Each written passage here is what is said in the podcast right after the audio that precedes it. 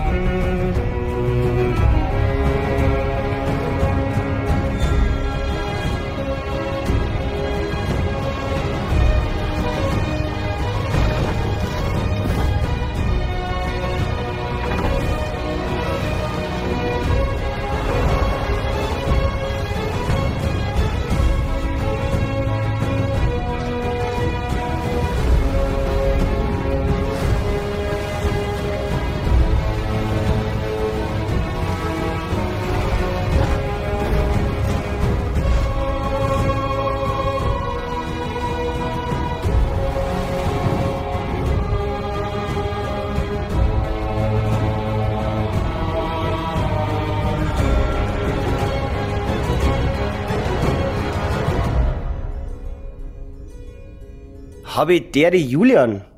Hallo Simon. Jetzt habe ich einen kurzen äh, Fauxpas gerade gehört in meinem Zitat. Ich hoffe, das hat man nicht so stark gemerkt, aber mhm. kurzen Versprechen. Alles gut. Alles gut. Äh, Julian, wir haben heute nicht alleine.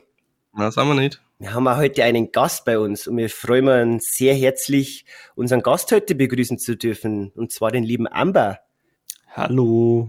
Ja, hallo. Amber, ja. ja. Woher, woher kennen wir uns? Äh, würde jetzt vielleicht, ja, so, ich kann es mir vielleicht so kurz vorwegnehmen. Also persönlich an sich kennen wir uns ja noch nicht. Nee. Ähm, aber von Discord kennen wir uns ja, vom Schattenwolf Discord-Server. Genau. Genau. Ähm, ja, mit bürgerlichem Ad äh, Namen Adrian. Ähm, man kennt mich vielleicht auch, äh, wenn man so ein bisschen hier in der Bubble ist von den Leuten äh, hier von Discord, von dem Schattenwolf-Server äh, aus dem Podcast Directed by JK, der jetzt bald auch einen anderen Namen tragen wird, aber ja, nur so viel vorweg. Mhm. Äh, so ein kleiner Teaser. Ja. Ähm, genau. Werden wir auf alle Fälle dann euren Podcast auch in der Folgenbeschreibung verlinken. Ja. Das ist, das, aber mal sein. das ist so sicher wie das Amen in der Kirche. Wie man bei uns. Verspricht schon wieder so viel. ja. Und selbst aber, nicht äh, aus Bayern, beziehungsweise nicht aus Niederbayern, sondern aus dem schönen Franken. Ja, das ist schau, da sagt der Franke schon, es ist nicht aus Bayern. Ja, ich habe überlegt, aber irgendwie, ob ich die, die Franken-Bayern-Klischees auspacken soll. ich habe mir gedacht, ich bin höflicher, mach's nicht. Tatsächlich sehe ich mich nicht als Bayern, muss ich sagen. Also, ähm, zumindest jetzt nicht im kulturellen Sinne. Politisch ist man ja ne, in einem Boot, so da kann man nichts machen. Ist überhaupt nicht schlimm.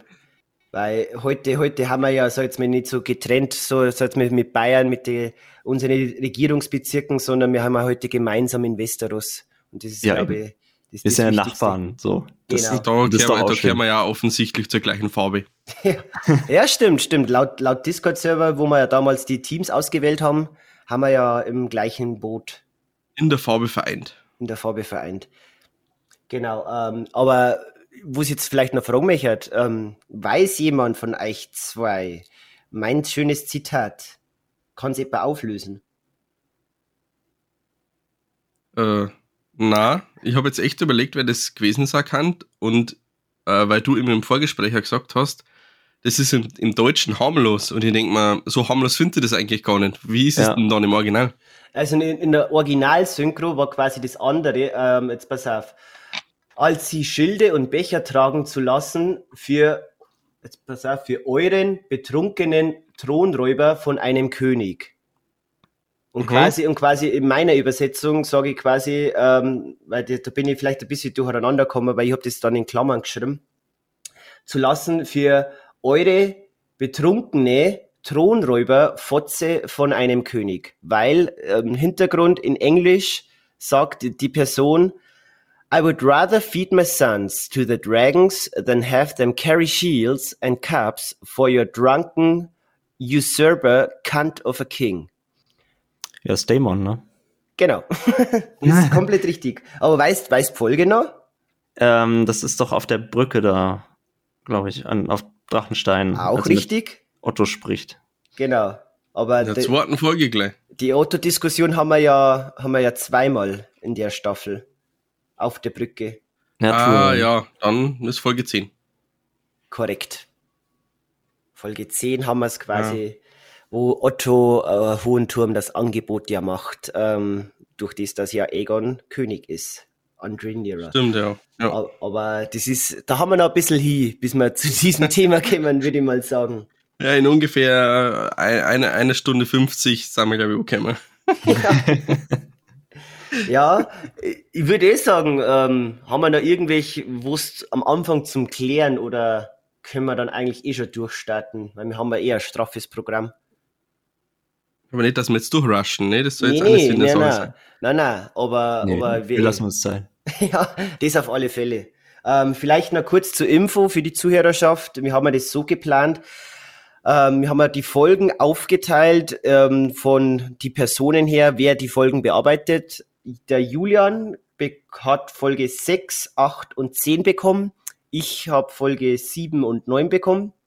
Wir beginnen dann quasi immer ähm, mit so einem kleinen Recap, was ist in der Folge passiert.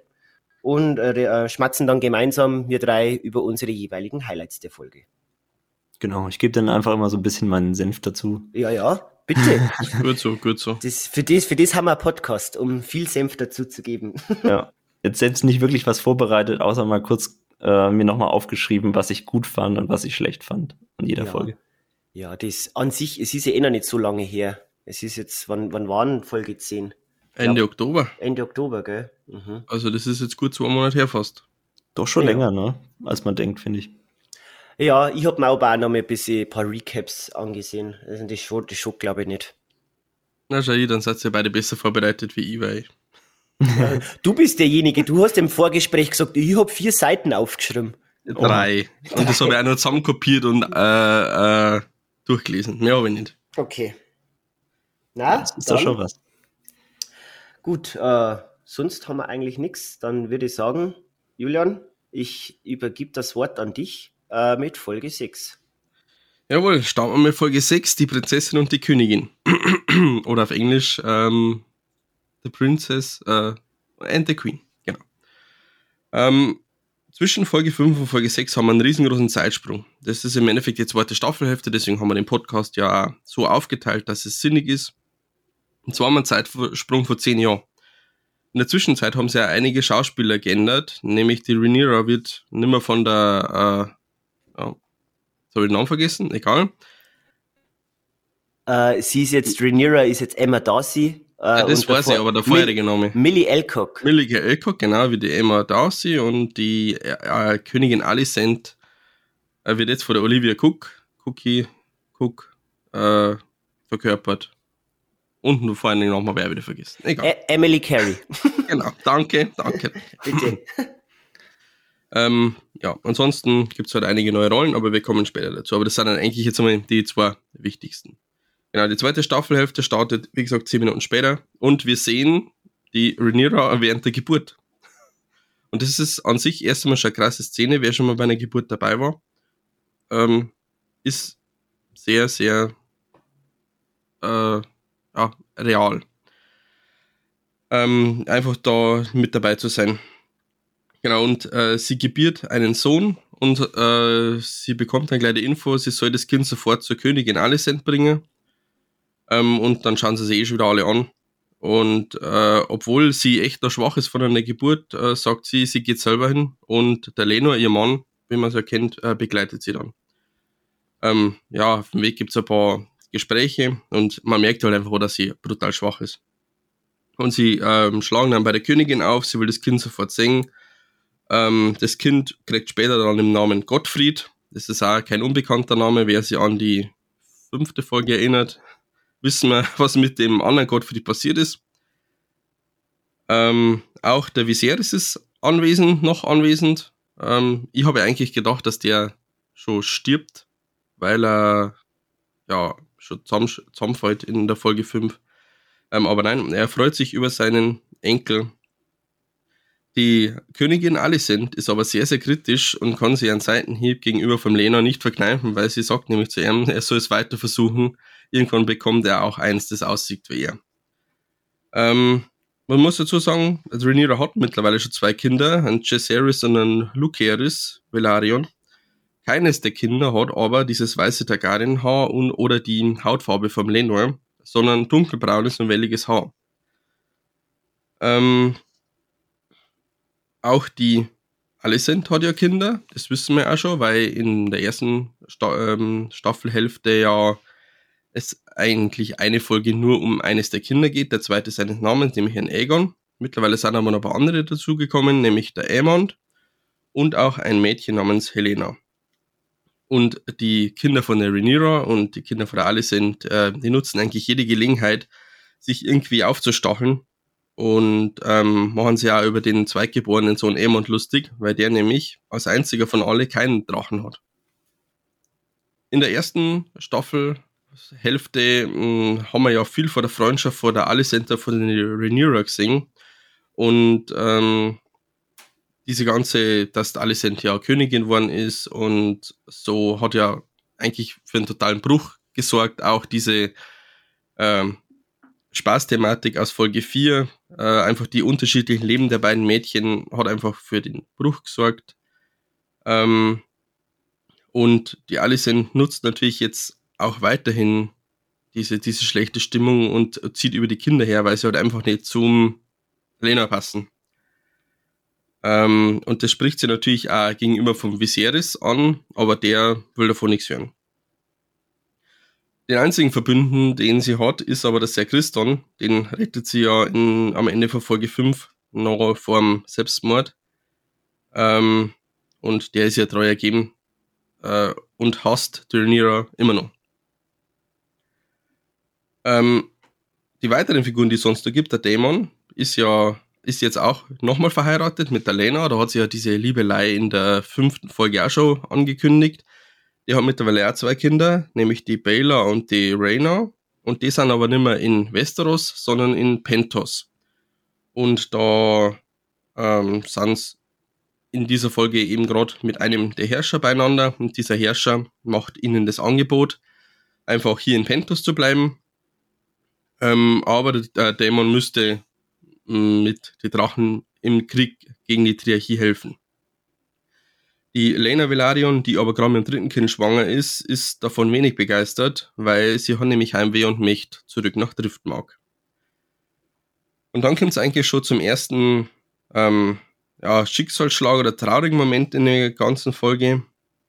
Ähm, die Geburt von Elena setzt nämlich ein und ähm, es kommt eigentlich zu einer ähnlichen Kompl äh, Komplikation, wie wir es in der ersten Folge von House of the Dragon schon gehabt haben. Ähm, der Kindsvater muss sich für Frau oder Kind entscheiden. Äh, die Meister schlagen ähm, Dämon praktisch wieder einen, einen Kaiserschnitt vor und als er sich aber entscheiden möchte, trifft die Lena ihre eigene Entscheidung und wünscht sich, wie Drachenreiterin zu sterben. Und was dann folgt, ist äh, eigentlich ein sehr heftiger Moment. Äh, sie geht raus zu ihrem Drachen Vaga und äh, befiehlt ihm oder ihr, dass sie sie verbrennt. Und ähm, sie weigert sich, also der Drache weigert sich erst einmal, verbrennt aber letztendlich doch und äh, der Dämon muss aus der Entfernung zusehen, wie seine Frau und sein ungeborenes Kind verbrannt werden. Ähm, ja, das, da, daran haben wir dann erstmal zu knappern. Ähm, Zurück in Königsmund. Hm, ich habe schon die, diese Zwist zwischen den Kindern von der Alicent oder Rhaenyra angesprochen. Ähm, werden ja natürlich auch im Kampf trainiert, wie es für ordentliche ja, Söhne des Hauses ähm, üblich ist. Ähm, die Söhne von Alicent werden vom bekannten Ser Christian Kraut mit dem schönen Haar trainiert. Und der Rhaenyra-Söhne werden vom Harwin Kraft trainiert, den auch in den anderen äh, Folgen bereits gesehen. Der rettet unter anderem die Rhaenyra in der fünften Folge vor diesem äh, Mob auf der Hochzeit. Ähm, und zwischen dem Christon und dem Harwin kommt es zum Streit und sie schlagen sich die Köpfe ein. Der Harwin verliert die komplette Herrschung und schlägt dann Christon nieder. Weil es natürlich wieder um diese Sticheleien, ähm, ja, die Kinder von der Rhaenyra sind nicht vom Lena, sondern eben vom Harwin Kraft. Weil, wie wir ja wissen, äh, haben Rhaenyra und Lenor ja die Abmachung, dass jeder da essen darf, wo er möchte. Die äh, Rhaenyra hat sich eben dazu entschieden, beim Harwin zu essen. Ähm, genau. Der, der Vater vom Harwin, das ist der Lionel Kraft, kennen wir auch, ist mittlerweile ja Hand des Königs und die streiten und sagen, ja, das geht so gar nicht, jetzt hast du im Endeffekt zugegeben, dass du der Vater bist und du hast Schande übers Haus gebracht. Ähm, und das kann gefährlich werden. Genau, dieser ganze Krieg mit der Triarchie, wie vorhin ja schon angesprochen, ist auch wieder aufgeflammt, wird natürlich auch alles besprochen. Da ist natürlich dann auch wieder erkennbar, dass sich die Rhaenyra und die Alicent da überhaupt nicht vertragen und natürlich unterschiedlicher Meinungen sind. Ähm, das Ganze geht dann irgendwann so weit, dass die Rhaenyra das am Hof in Westeros oder in Königsmund nicht mehr aushält und sich dazu entschließt, Drachenstein, auf Drachenstein zurückzugehen. Ähm, der Linealkraft, also die Hand des Königs, entscheidet sie dann, weil eben besagter Havenkraft, sein Sohn, Schande über die Familien gebracht wird, dass er die, äh, die Amt, das Amt als Hand des Königs nicht mehr ausüben kann. Das passt dem Viserys dann überhaupt nicht. Der will das eben nicht.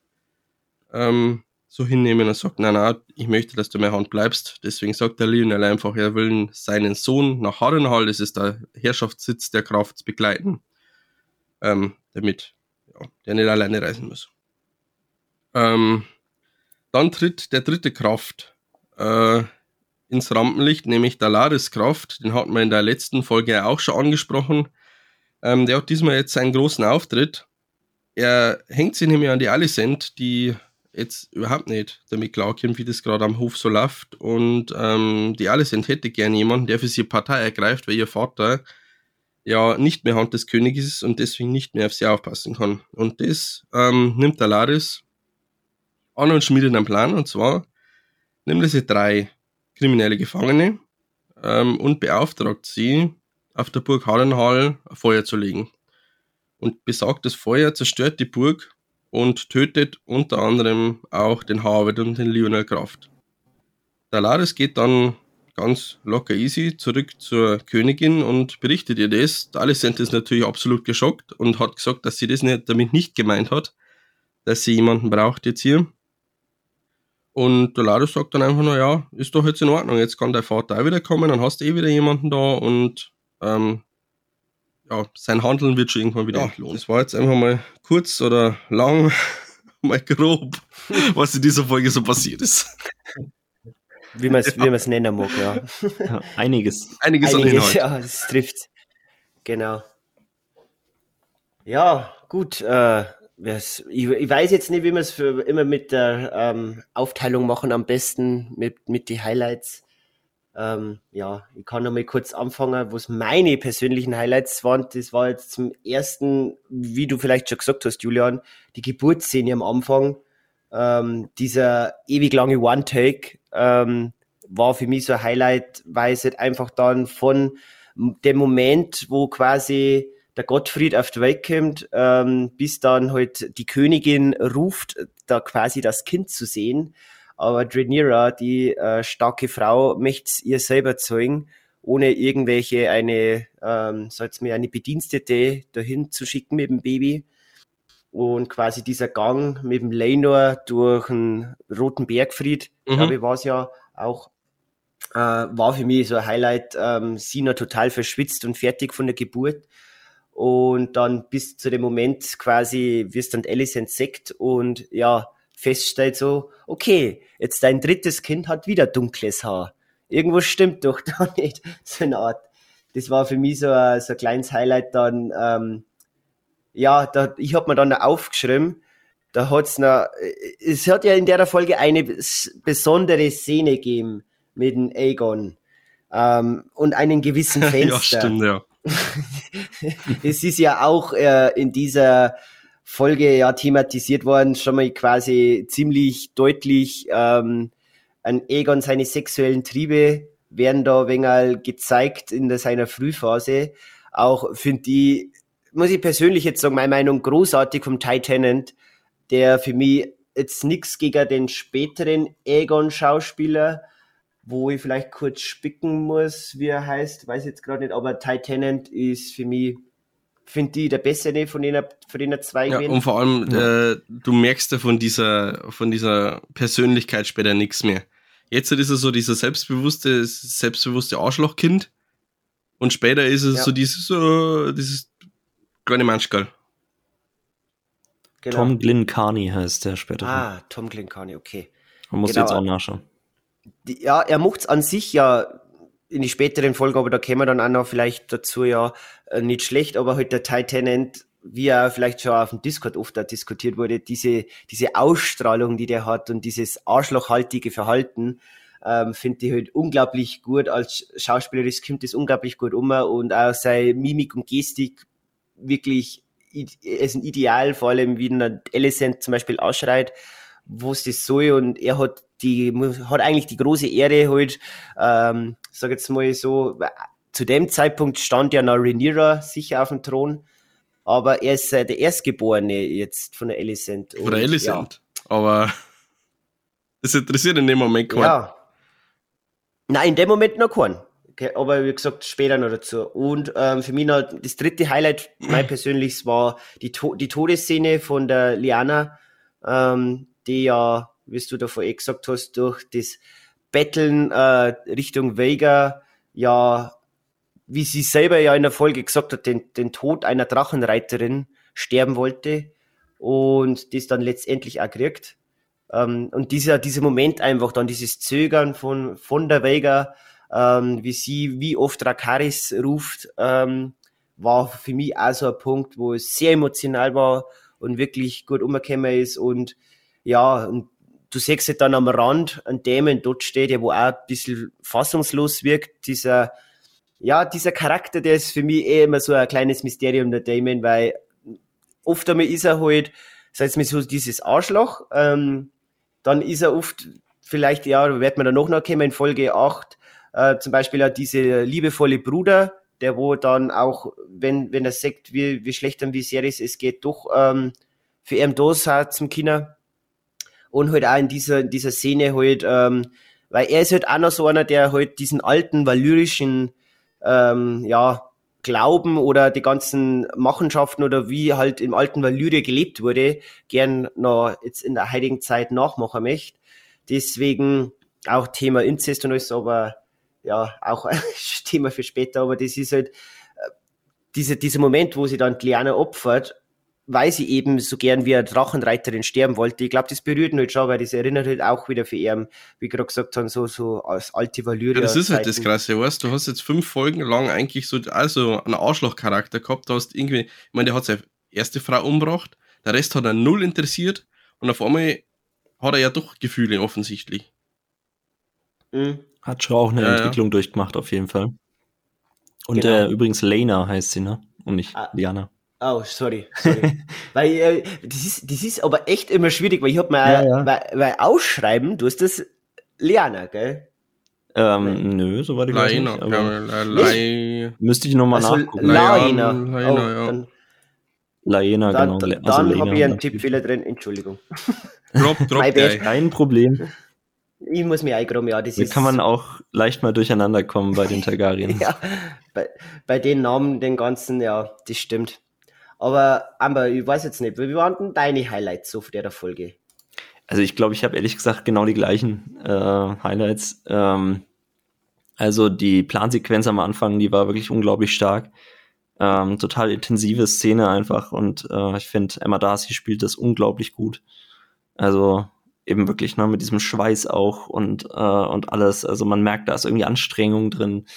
Ähm, das hat richtig Kraft alles. Äh, Kraft. ja. ja. Ähm. Ein, ein Wortwitz. nicht aber mal beabsichtigt, aber passt nicht. Ähm, ja, und äh, generell so die Charakterdynamik finde ich super eigentlich. Also die ganzen neuen Schauspieler ähm, finde ich gut gewählt. Äh, auch Lenor. Ähm, und äh, Alicent äh, finde ich super. Also Emma Darcy macht das auch wahnsinnig Olivia gut. Äh, Olivia Cook, sorry, ja, da war ich jetzt gerade bei der. So viele neue Namen und noch bei Rhaenyra. ja, genau. Äh, das hat man jetzt schon. Ne? Da, da, hoffen wir mal, dass wir nicht noch häufiger durcheinander kommen. äh, Olivia Cook, richtig. Und äh, ja, generell auch ähm, wieder so ein bisschen ne, dieses Intrigenspinnen, was man schon jetzt in Ansätzen so ein bisschen hat. Äh, natürlich will man miteinander klarkommen, aber ähm, ja, man sieht halt irgendwie, da sind, da hat man einfach unterschiedliche Vorstellungen, was, was mit dem Bereich passieren soll irgendwie und ähm, und da ist halt dann immer so ein Konflikt zwischen den Charakteren und das finde ich wahnsinnig gut ausgespielt. Und dann aber auch eben die Diplomatie von Reniera, die dann eben doch versucht, irgendwie da so ein bisschen äh, ein bisschen Frieden reinzubringen. Irgendwie macht er ja ein Angebot mit, äh, ja, mit genau. so ein Heiratsangebot von ihren äh, Kindern und äh, das wird aber abgelehnt. Ja. Also auch das, das ist einfach wieder richtiges Game of Thrones Feeling. Am Schluss sei dieses Voice-Over ja. dann, wo halt äh, äh, Laris diese Begebenheiten von Harrenhall erzählt. Es war auch nochmal heftig. Ja, weil Harnhall ist irgendwie, also ich bin jetzt zwar jetzt nicht so tief jetzt in der Geschichte drin, weil ich ja nicht das Birchel gelesen habe, aber ich glaube schon, dass Harnhall eigentlich immer dieser Ort ist, wo sehr oft ja, genau. Das wird. war, das war damals beim, beim Zeiten von Egons Eroberung, wo dieser erste Harrenhall-Besitzer, ich glaube, Harren der Harte oder der Schwarze oder sowas hat da geheißen, der wollte sich halt gegen Egon, der Eroberer, auflehnen und hat gesagt, ja, wenn ich mir in meiner Burg verschanze, ganz ehrlich, äh, meine Burg ist komplett aus Steinen. Ich meine, das war ja wirklich ein, ein Bauwerk sondersgleichen. Das hat, es gab kein, kein größeres Bauwerk damals in, die, in, in Westeros. Und ähm, der Egon der Eroberer hat es trotzdem geschafft, die komplette Burg zu rösten. Und diese, diesen Fluch, diese, diese Historie, die haben wir mir halt jetzt auch gesehen. Ja, da merkt man ja auch, was Drachenfeuer ja. anrichten kann. So. Ja, ja nur so. Ja. Insofern, wenn man das quasi dann wieder bespricht, ne, dann, dann merkt man auch schon, wo, wo die Reise hingeht, noch quasi mit der Serie. Mit dem Tanz absolut, der Drachen. Absolut, ja. Ja, sehe ich auch so. Ja, Julian, für, für die dann so Highlights. Ja, ich kann jetzt wieder auf die gleichen Highlights umeinander springen. Also ganz, also ich sage ich sag einfach nein, nur, noch, die, aber, die Geburt war halt wirklich gut. Die haben sie einfach Zeit genommen, auch tatsächlich das äh, äh, ja, abzubilden einfach das mit dieser ja. Nachgeburt noch, die ja in sonst keiner, keinem Film irgendwie so vorkommt. Ich meine, äh, Frau liegt da, sie gebiert und dann alles happy clappy, dass aber im Endeffekt eine Frau zwei Geburten durchstehen muss. Das weiß ich jetzt, weil ich schon bei zwei Geburten dabei war. Es muss, muss zwei Geburten durchstehen, dass sie sich die Zeit nehmen, das tatsächlich so zu zeigen, um halt diesen, diesen, diesen Charakter Rhaenyra wirklich auf den kompletten Boden runterzuholen. Also, der ist fix und fertig und entscheidet sich trotzdem noch, äh, rumzulaufen, um ihr Kind zu präsentieren, das ist halt schon ziemlich krasses Storytelling. Und ja, ich habe es in meinem, in meinem ja. Recap ja auch schon gesagt, die äh, Lena-Szene ist halt auch nochmal hart, weil ich glaube, sie sagen ja vorher des Öfteren noch, ähm, wo die Kinder in der Drachenhöhle sind, ähm, wo sie ja den Emma ein bisschen ärgern. Ist es da mit dem Schwein oder kommt das noch? Weiß gar nicht mehr. Mit dem Schwein. Ja, die, die. Sache mit dem Schwein, wo sie auch, äh, wo sie trainiert werden und ich glaube, dieser, dieser Drachen ähm, Hüter noch sagt, ja, die Drachen hören immer auf ihren Besitzer und gefühlt eine halbe Stunde später hast du halt eine Lena vor ihrem Drachen stehen und sagt, hey, bitte verbrenn mich. Und der zögert aber und macht es aber dann doch. Also das ist, war, war krass. Ja, und das Ende. Das sieht man auch wieder, diesen intelligenten ja. Drachen, ne? und die haben ja. Gefühle auch. ja. Ja, aber eigentlich, eigentlich ist es wirklich so, sobald dass diesen, diese berühmten Worte Drakaris ja gesagt werden, ist eigentlich für den Drachen sofort klar, so, okay, ich muss jetzt irgendwas verbrennen. Aber dann die eigene Gebieterin quasi oder die eigene Reiterin dann dementsprechend zu verbrennen, ich glaube, das, das, hat, das war das erste Mal, dass du so gemerkt hast, so, ähm, dieser Befehl ist halt dann am Vega ziemlich schwach gefallen, natürlich. Ähm, das war eigentlich auch schön zum sehen, dass jetzt da, wie du gerade so sagst, einfach mit die, mit die Gefühle vom Drachen, ähm, eigentlich, ja, schön, schön irgendwie umgebracht, dass man dann doch ähm, auch merkt, dies, die, die Lebewesen, ähm, die, die wissen zwar, okay, gewisse Sachen, wie halt, wenn es dann in Folge 10 der Luke ähm, irgendwelche auch Sachen ähm, auf Valyrisch dann auch nochmal sagt, ähm, zu, die, zu seinem Drachen, ähm, die der die der Drache dann eigentlich schon halt auch befolgt, aber halt dann in diesem Moment halt dann mit einem sehr schweren Herzen doch dann befolgt, weil das heißt ja dann quasi ja, sei, sei Reiterin ähm, stirbt jetzt. Aber ja, war wirklich sehr emotional und ja, sehr, sehr im Gedächtnis. Unser Reiter muss ja erst einmal ähm, auf den einlassen. Äh, also Drache muss ja erst einmal auf den Reiter einlassen. Ja. ja. Was ich ja wegen schade finde äh, an der Szene, ist, ähm, dass wir sie jetzt halt kaum kennengelernt haben, wirklich. Also finde ich, Lena. Ähm, also wir hatten sie jetzt nur eine Folge mit der Schauspielerin so Mhm. Und ähm, auch davor hat man ja von ihr eher ja, weniger gesehen. Eine mit einer ja. sehr ulkigen Perücke. Eine, die sie ja. an einen Dämon ranschmeißt und eine, die sie rösten lässt. genau. naja, und das, deswegen finde ich, hat man dann doch nicht so die starke emotionale Verbindung. Also, natürlich ist ein emotionaler Moment auf jeden Fall, nimmt einen trotzdem mit aber so für die Figur selbst fühlt man dann vielleicht eben gar nicht so viel, weil man die eben kaum kennt bisher, finde ich. Da hätten, hätte man vielleicht noch ein bisschen mehr Zeit irgendwie dem geben können, den ganzen. Ja, bei an sich, man, man ist ja eigentlich gewohnt, wenn man jetzt Game of Thrones gesehen hat, dass man sich auf keinen Charakter so wirklich verlassen kann, weil gefühlt einen Augenzwinker später ist er schon tot.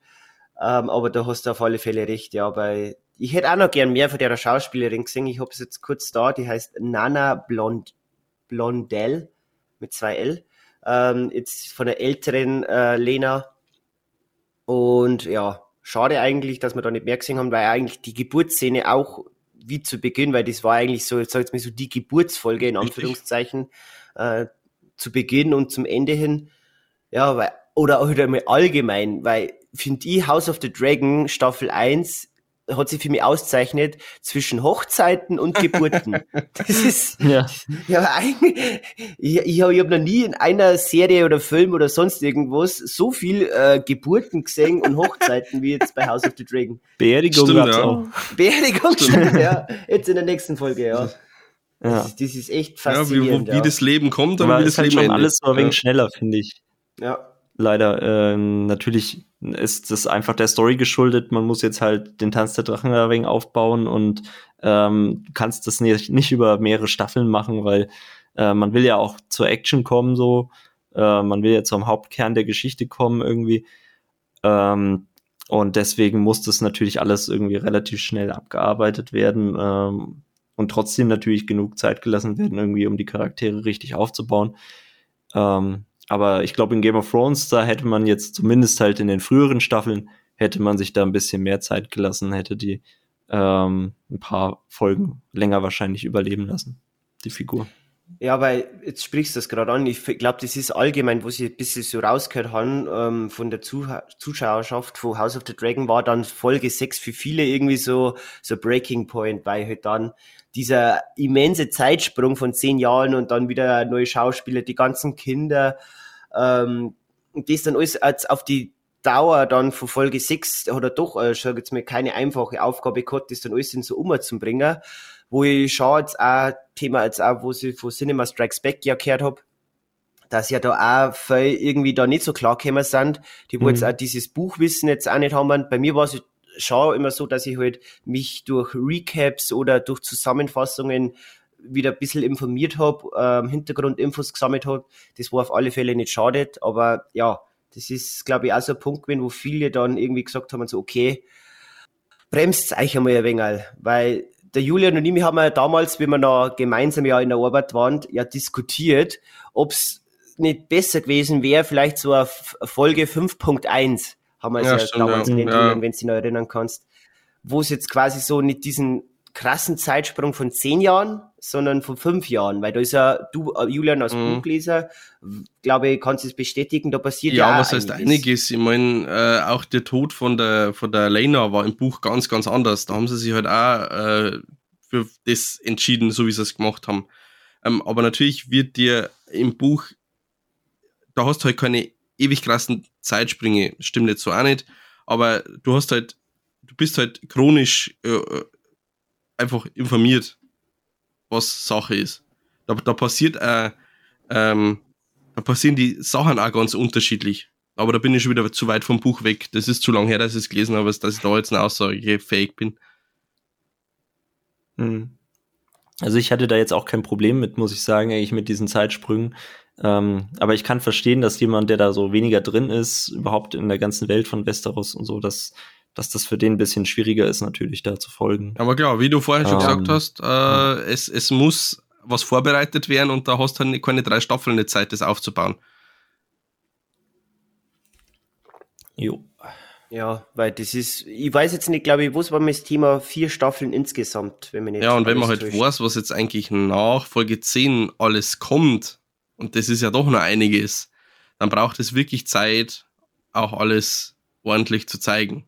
Weil das halt, das spoilert jetzt nichts halt nicht nur in Königsmund stattfindet oder in Drachenstein, sondern über ganz Westeros verteilt. Mhm.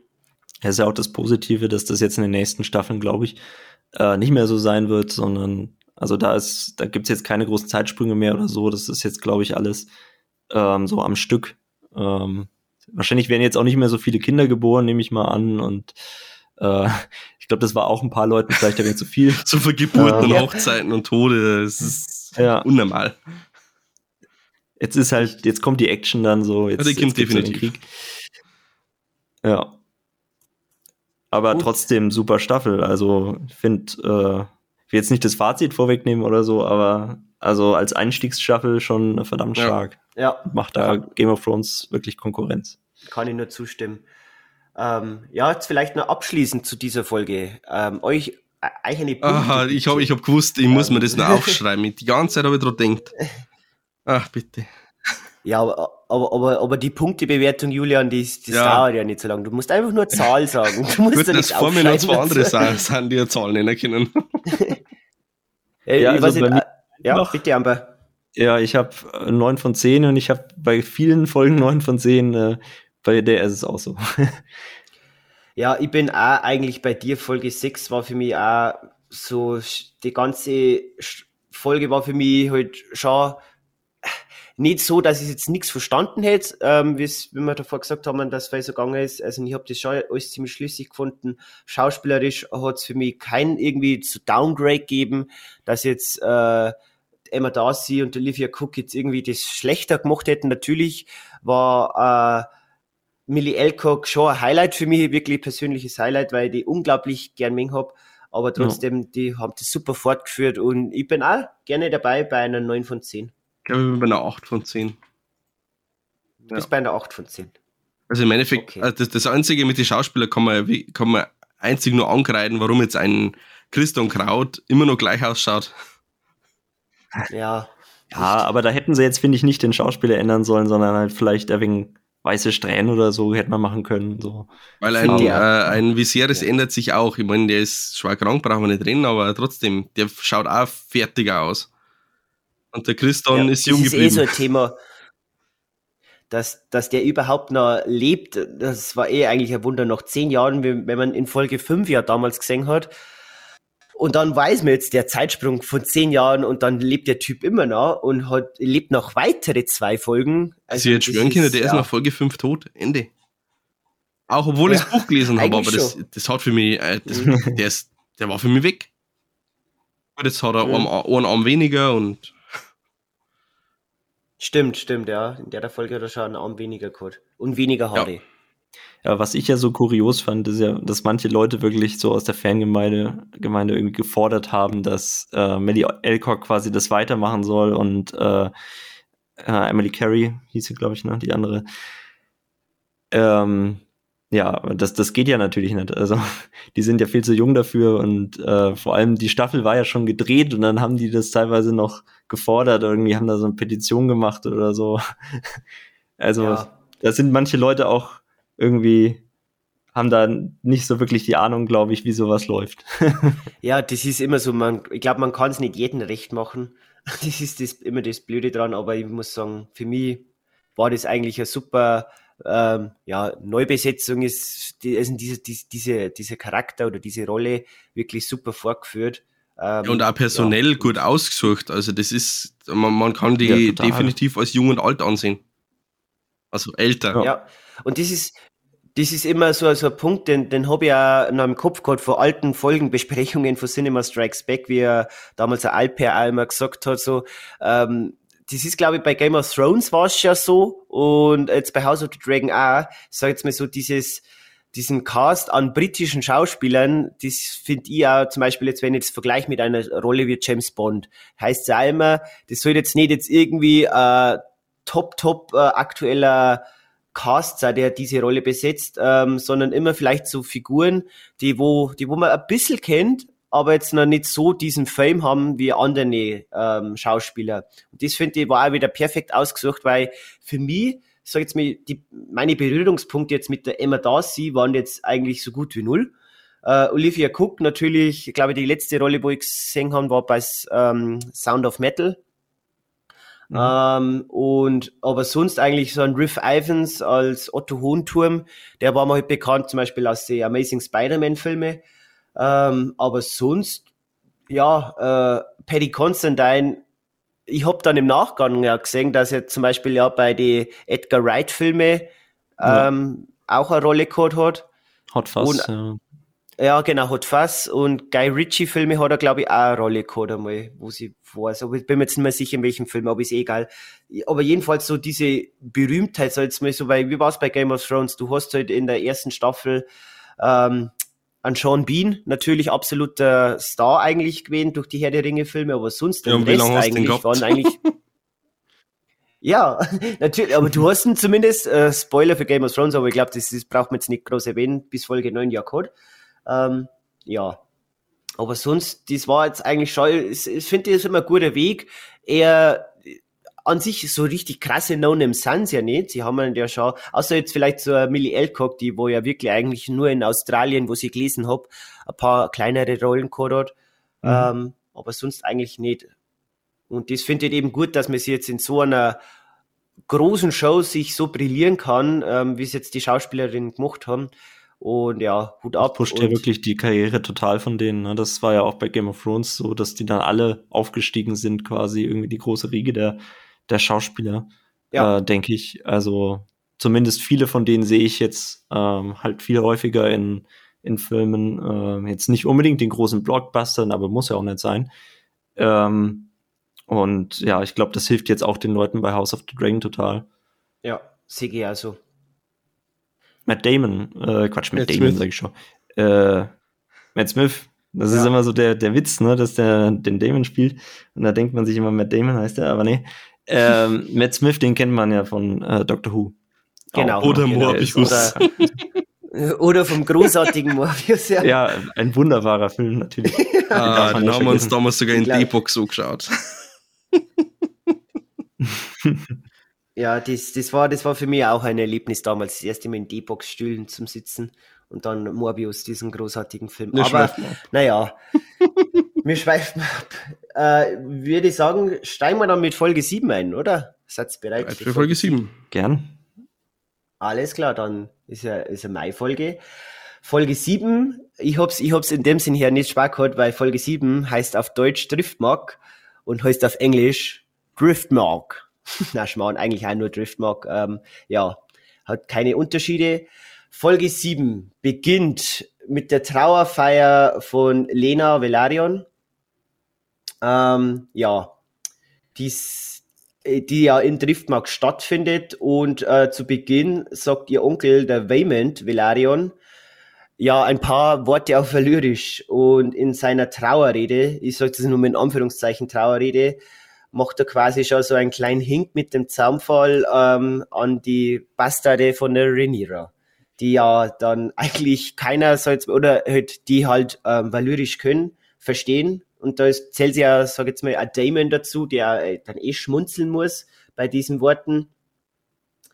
Und ja, was kann man noch so sagen? Also zum Beispiel die Vorlieben vom Aegon äh, an Frauen ähm, werden jetzt immer mehr, weil man hat ja schon in Folge 6 bisschen die berühmte Fensterszene. Ich glaube, mehr brauche jetzt dazu nicht sagen. Da wird jetzt noch mehr aufgegriffen, sei, sei Lust an Frauen und für Sex. Ähm, ja, durch den Tod ähm, vom Herrn Kraft in der vorherigen Folge ist jetzt quasi wieder Otto is back.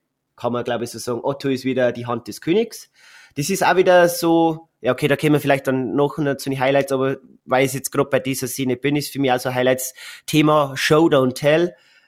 Otto ist wieder König. Es wird jetzt nicht jetzt irgendwie groß gesagt, so, oh, Otto ist nicht ähm, König. Otto Hund, ah, König, sorry, äh, Hand, sorry, sorry, Hand. ähm, Hand ähm, und genau, es wird jetzt wird nicht groß gesagt, so Otto ist wieder die Hand des Königs, sondern einfach nur auf dieses schöne Emblem an seinem Körper mit einem Close-up-Shot hingezeigt und er zupft sich das zurecht und quasi der, der Zuschauerschaft ist dann wieder bekannt, okay, Otto ist wieder back als Hand. Genau, dann der ähm, Lena ihrer Sarg wird langsam zu Wasser gelassen. Ähm, man sieht dann vielleicht äh, noch diese Beerdigung, diese zwei Lager zwischen den Grünen und den Schwarzen ein bisschen besser erkennbar.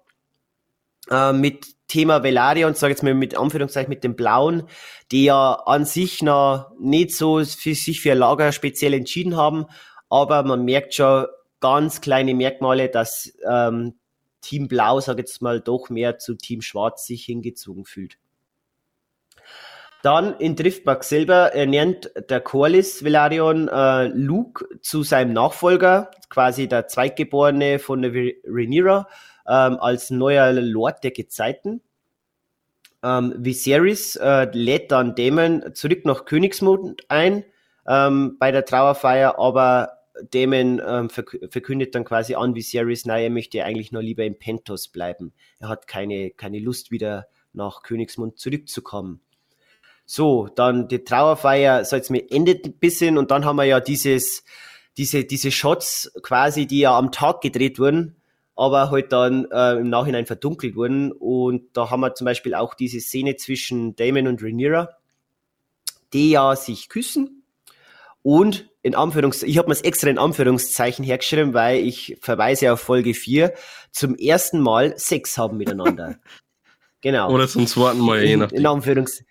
Ja, ja, Diesmal genau. wirklich. ja, genau. Ähm, in der Zwischenzeit, wie ich sehe gerade ein wenig andämpfen, ähm, hat der Ament in, der Ament äh, quasi, denkt sich so, scheiß drauf, ich möchte auch als mal einen gottverdammten Drachen haben. Und ja, wenn suchen wir jetzt da aus, ja, einfach den größten von den ganzen Drachen, nämlich einen Vega.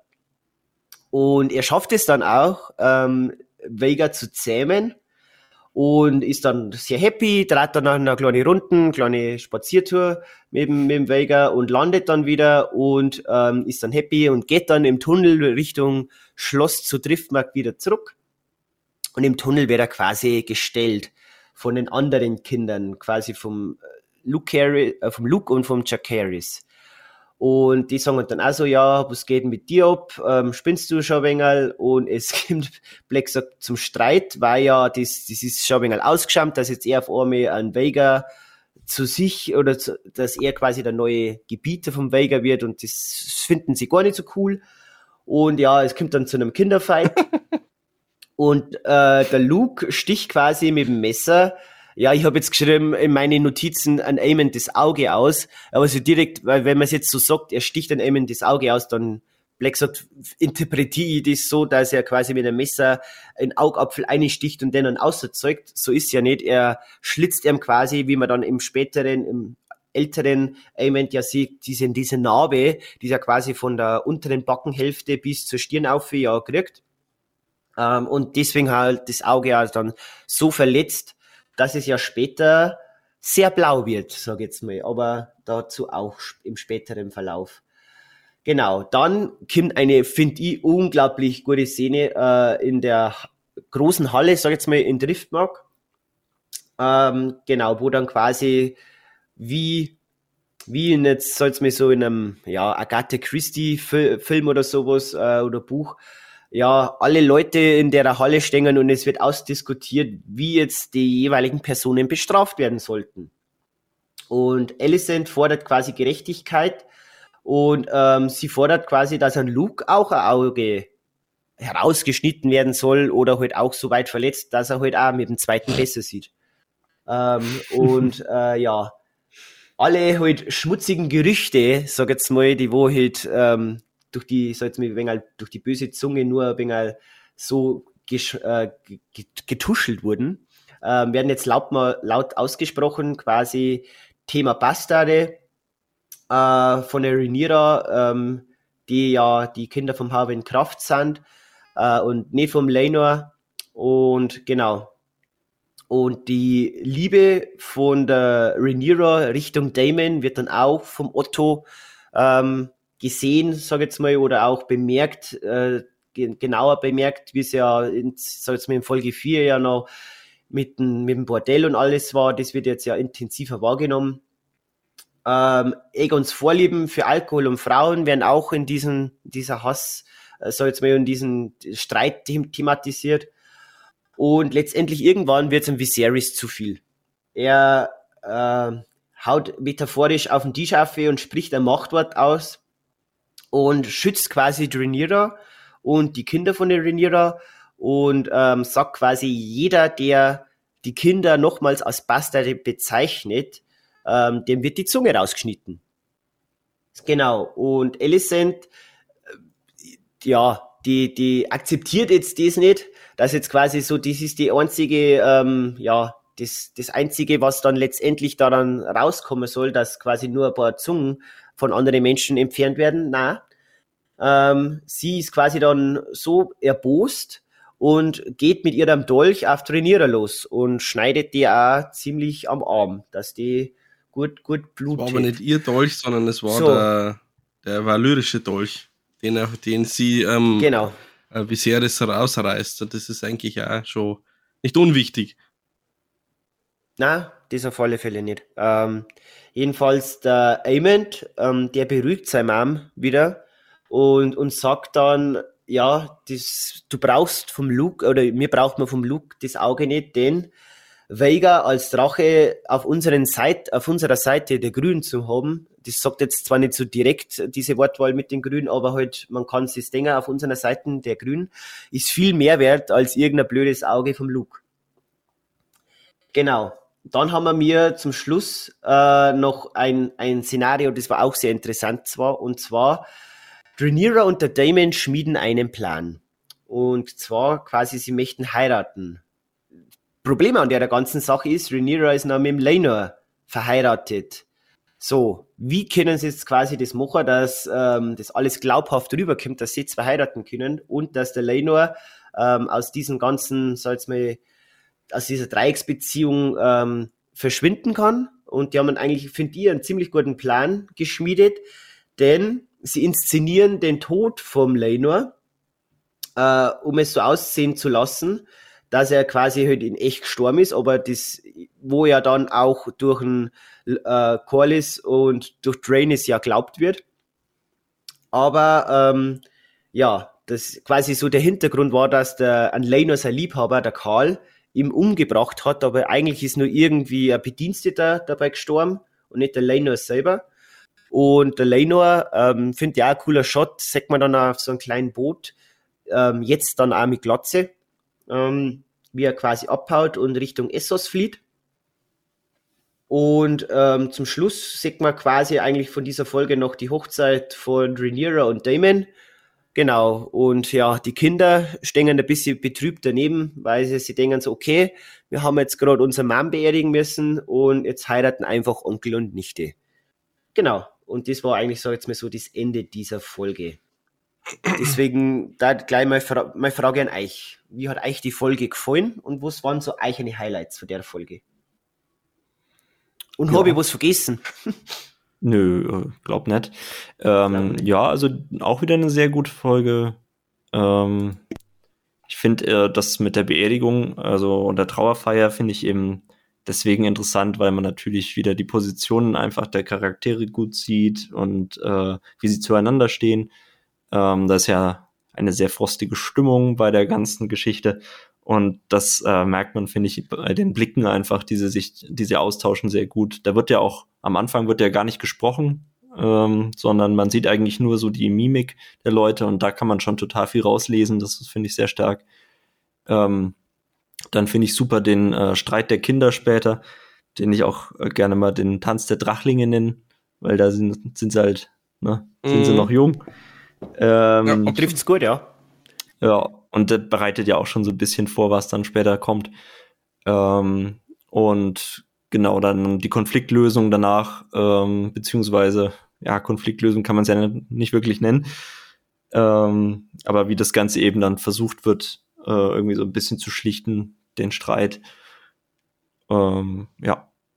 Und sowieso auch die ganze Geschichte mit Lenor, dann äh, dieses Komplott, was dann da geschmiedet wird und die Hochzeit auch, wie, wie die Hochzeit dargestellt wird, fand ich auch toll. Also, das hat irgendwie einfach was, muss man sagen, so, ne, mit dem, mit dem Blut dann und so. Und dann merkt man ja, okay, das ist die valyrische Tradition, die da rauskommt. Ähm, das ist interessant. Ähm, und ich habe auch einen ähm, Moment, der so ein bisschen lustiger ist, habe ich mit reingenommen jetzt bei meinen Highlights quasi, weil ich das einfach schön fand in einem Gespräch zwischen Renira und äh, Lenor. Da sagt halt der Lenor und so, ja, hätte ich da sein sollen. Und äh, Renira meint dann, ja, das könnte das Motto unseres Hauses sein. Ähm, und das ist auch, was ich an der Figur Renira irgendwie so mag, dass, dass sie halt auch immer so ein bisschen ja, sarkastisch ist irgendwie und immer so einen Spruch auf den Lippen hat irgendwie. Ich finde, da kann man sich auch gut in sie hineinversetzen, dass man halt irgendwie auch mal so den Schmerz irgendwie des Alltags so ein bisschen auch mal mit Humor nimmt. Ja, stimmt. Ja.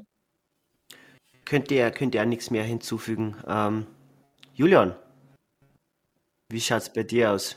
Ja, im Endeffekt, ähm, ja, man hat halt gleich am Anfang den Unterschied zwischen zwei Häusern gesehen, wie die ihre Leute beerdigen. Also bis dato haben wir ja von den Targaryens nur eine Art der Beerdigung gekannt. Ähm, jetzt hat, haben wir auch noch die von den Velarions kennengelernt. Ähm, die Showdown-Tell-Thematik mit dem Otto war auch wieder eine sehr gute Szene, muss man sagen. ähm, diese, diese, ähm, die, diese Charakterentwicklung vom, e, äh, vom, vom Aemond, also bevor er ja den Drachen gehabt hat, wo er so dieser Weichling war und nachdem er dann diesen Drachen aber dann ähm, zähmen konnte, da haben wir schon gemerkt, okay, wo wird dieser Charakter zukünftig angelegt. Also das war auf jeden Fall wichtig. Und diese, diese Tatsache, dass der Lena eigentlich nicht tot ist, das hast du jetzt so offensichtlich erzählt, das war eigentlich überhaupt nicht so offensichtlich. Ich, also, zumindest ging es nur mir so, ich war danach sehr ähm, überrascht, dass er doch überlebt hat. Gut, ich bin wieder Buchleser. Ich ja, kenne halt das Schicksal aus dem Buch. Genau, genau, da wollte ich jetzt auch vielleicht da nochmal drauf kommen, weil das habe ich, als Nicht-Buchleser aber auch mitbekommen, dass ja da in der Hinsicht was war. Weil im Buch war es ja anders, Julian. Äh, Im Buch ähm, wird er in Gewürzstadt umgebracht. Wer, von wem er umgebracht wird, weiß man nicht. Man vermutet, dass es eben der Serkal war, weil der Lenor keinen kein Bock mehr auf den Serkal gehabt hat und sich wieder irgendeinem anderen Jüngling äh, rangeschmissen hat, deswegen der Karl aus Eifersucht. Ähm, aber im Buch haben wir nicht gewusst, wer er letztendlich umgebracht hat. Aber jedenfalls, er wurde mit einem Messer oder doch mit einem Dolch, glaube ich, niedergestreckt. Ähm, und sein Vater musste das eben, ja, versuchte das aufzuklären, ist ihm aber nie gelungen. Mhm. Auch interessant, ja. Wieder mal Highlights aus dem Buch, die schaden aber nicht. Ja. Äh, ja, von mir, von mir war es quasi auch ja, wo's bei mir, wo ich jetzt hier noch bei mir unter Highlight stehe habe, ja, diese, wo sie auch mitgekriegt haben, diese Beschwerden, dass es, sag jetzt mal, ähm, jetzt Folge 7 war dann quasi so, ähm, wo es bei Game of Thrones Staffel 8 Folge 3 war, äh, diese ewige Thematik, es ist viel zu dunkel, was ja damals äh, bei der langen Nacht ja war. Ähm, Finde ich jetzt nicht so schlimm, weil ich habe mir es meistens eh auf Nacht angeschaut und ja, Deswegen hat jetzt mir das nicht so gestört, aber ich habe natürlich auch ein paar Stimmen zu der Folge auch gehört und gelesen und die haben sich halt da, wie gesagt, viel beschwert. Ähm, jetzt nur meine Meinung, also ich weiß nicht, wie es da euch zwar gegangen ist, aber ich habe jetzt nicht so krass gefunden. Ja, nicht, muss ich sagen. Ja, mich hat schon ein wenig gestört. Also jetzt. Die hat gestört, okay. Ja, äh, weniger jetzt, dass es zu dunkel ist eigentlich, sondern äh, dass man wirklich gemerkt hat eigentlich, dass äh, das halt hell war, als sie das gedreht haben. Ähm, ja, das ist so diese, diese Fake-Dunkelheit irgendwie, die man dann hat, die wirkt einfach unnatürlich, finde ich. Und das hat ja. ähm, die Shots, finde ich, so ein bisschen zerstört, die sonst ja eigentlich sehr gut waren. Ähm, also sonst ist das super gefilmt alles, aber ja, das, das hat mich dann äh, schon ein kleines bisschen rausgerissen, muss ich sagen. Und dann äh, später auch bei dem Drachenritt hat mich auch manchmal ein bisschen rausgerissen, dass das ja dann doch so ein bisschen clunky, sage ich mal, irgendwie aussah, irgendwie das so vom CGI und sowas. Aber ähm, trotzdem eine starke Szene irgendwie. Ja. ja, das auf alle Fälle. Aber da gebe ich da recht auch, weil es ist ja eigentlich so, wenn es immer so, so Aufnahmen mit besonderen ähm, Witterungsbedingungen haben in anderen Filmen oder so, zum Beispiel, wenn irgendwie Shots brauchen, wo es äh, regnet aus, aus Eimern, ähm, da verstehe ich das, dass man vielleicht vielleicht dann ein bisschen ähm, ja, computertechnisch ein wenig dazu arbeitet, aber jetzt jetzt mir so von Tag auf Nacht, das sind ja eigentlich so Shots, das passiert ja täglich, da brauchst du jetzt ja nicht irgendwie groß künstlich, jetzt mir so das noch hinzufügen, deswegen ich verstehe es äh, aus rein, ja, ich bin jetzt da nicht so im Geschehen drin, so filmtechnisch, dass ich jetzt sage, so, okay, ich verstehe jetzt den, den, den Hintergrund, den die ähm, Produzenten und Showrunner dann da gehabt haben für diesen Grund, dass sie es quasi am Tag draht haben und künstlich dann verdunkelt haben. Aber ja, also. Ich glaube, der Grund war einfach, dass sie das ursprünglich tatsächlich ganz anders geplant hatten. Also, dass sie eigentlich wollten, dass das Ganze am Tag spielt.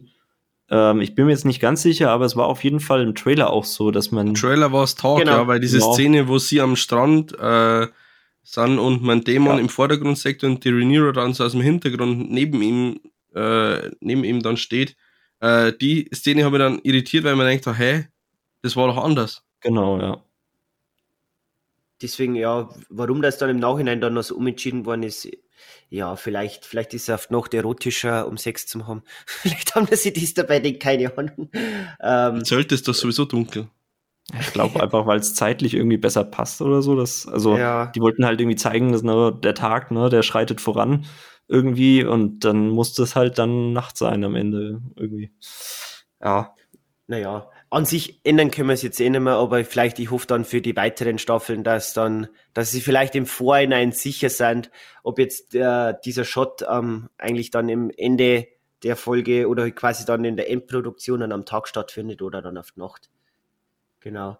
Ähm, ja, was für mich auch noch ein Highlight war, war natürlich diese Diskussion in, in der Halle von Driftmark, war für mich auch so ein kleines Highlight, weil dieses, dieses erste Mal, ich sag jetzt mal, ähm, wo das, weil diese, dieser Teaser, wo wir ja in Folge 6 ja schon gehabt haben, zwischen die beiden Lager, grün und schwarz, die haben jetzt nochmal vertieft worden.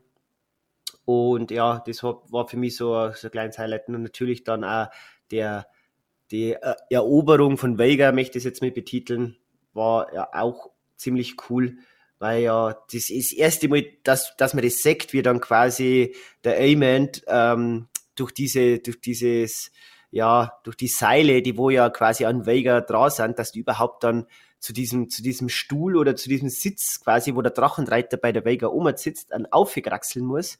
Das war ja eigentlich, der Sattel. Der Sattel, ja, stimmt, der, der Drachensattel. Ähm, das war eigentlich auch schon mal cool zum Sehen, ähm, wie groß eigentlich dieser Drache ist, um das ganze, ja, die ganze Macht eigentlich vom Vega ähm, besser zum Spüren. Und halt da, wie, wie, wie eh schon gesagt, dieser Tod, ähm, dieser Fake-Tod von, von Lenor, ähm, das ja, das ja geplant haben, ja, fand ich eigentlich auch so, das war so ein kleines Highlight ähm, das mit dem, wo man vielleicht jetzt für, für die Julian auch als Buchleser jetzt vielleicht nicht so gerechnet hat, weil, weil es ja da anders Na, war. Nein, ich habe nicht damit gerechnet. Ich habe mir gedacht, okay, nette Inszenierung, es ist ein Unterschied zu dem, wie sie es im Buch machen, dass auf einmal dann diese Szene kommt, wo er zum Boot läuft und man ihn dann kahl rasiert mit dem Karl Sekt, weil man denkt, oh, Unterschied. Unterschied.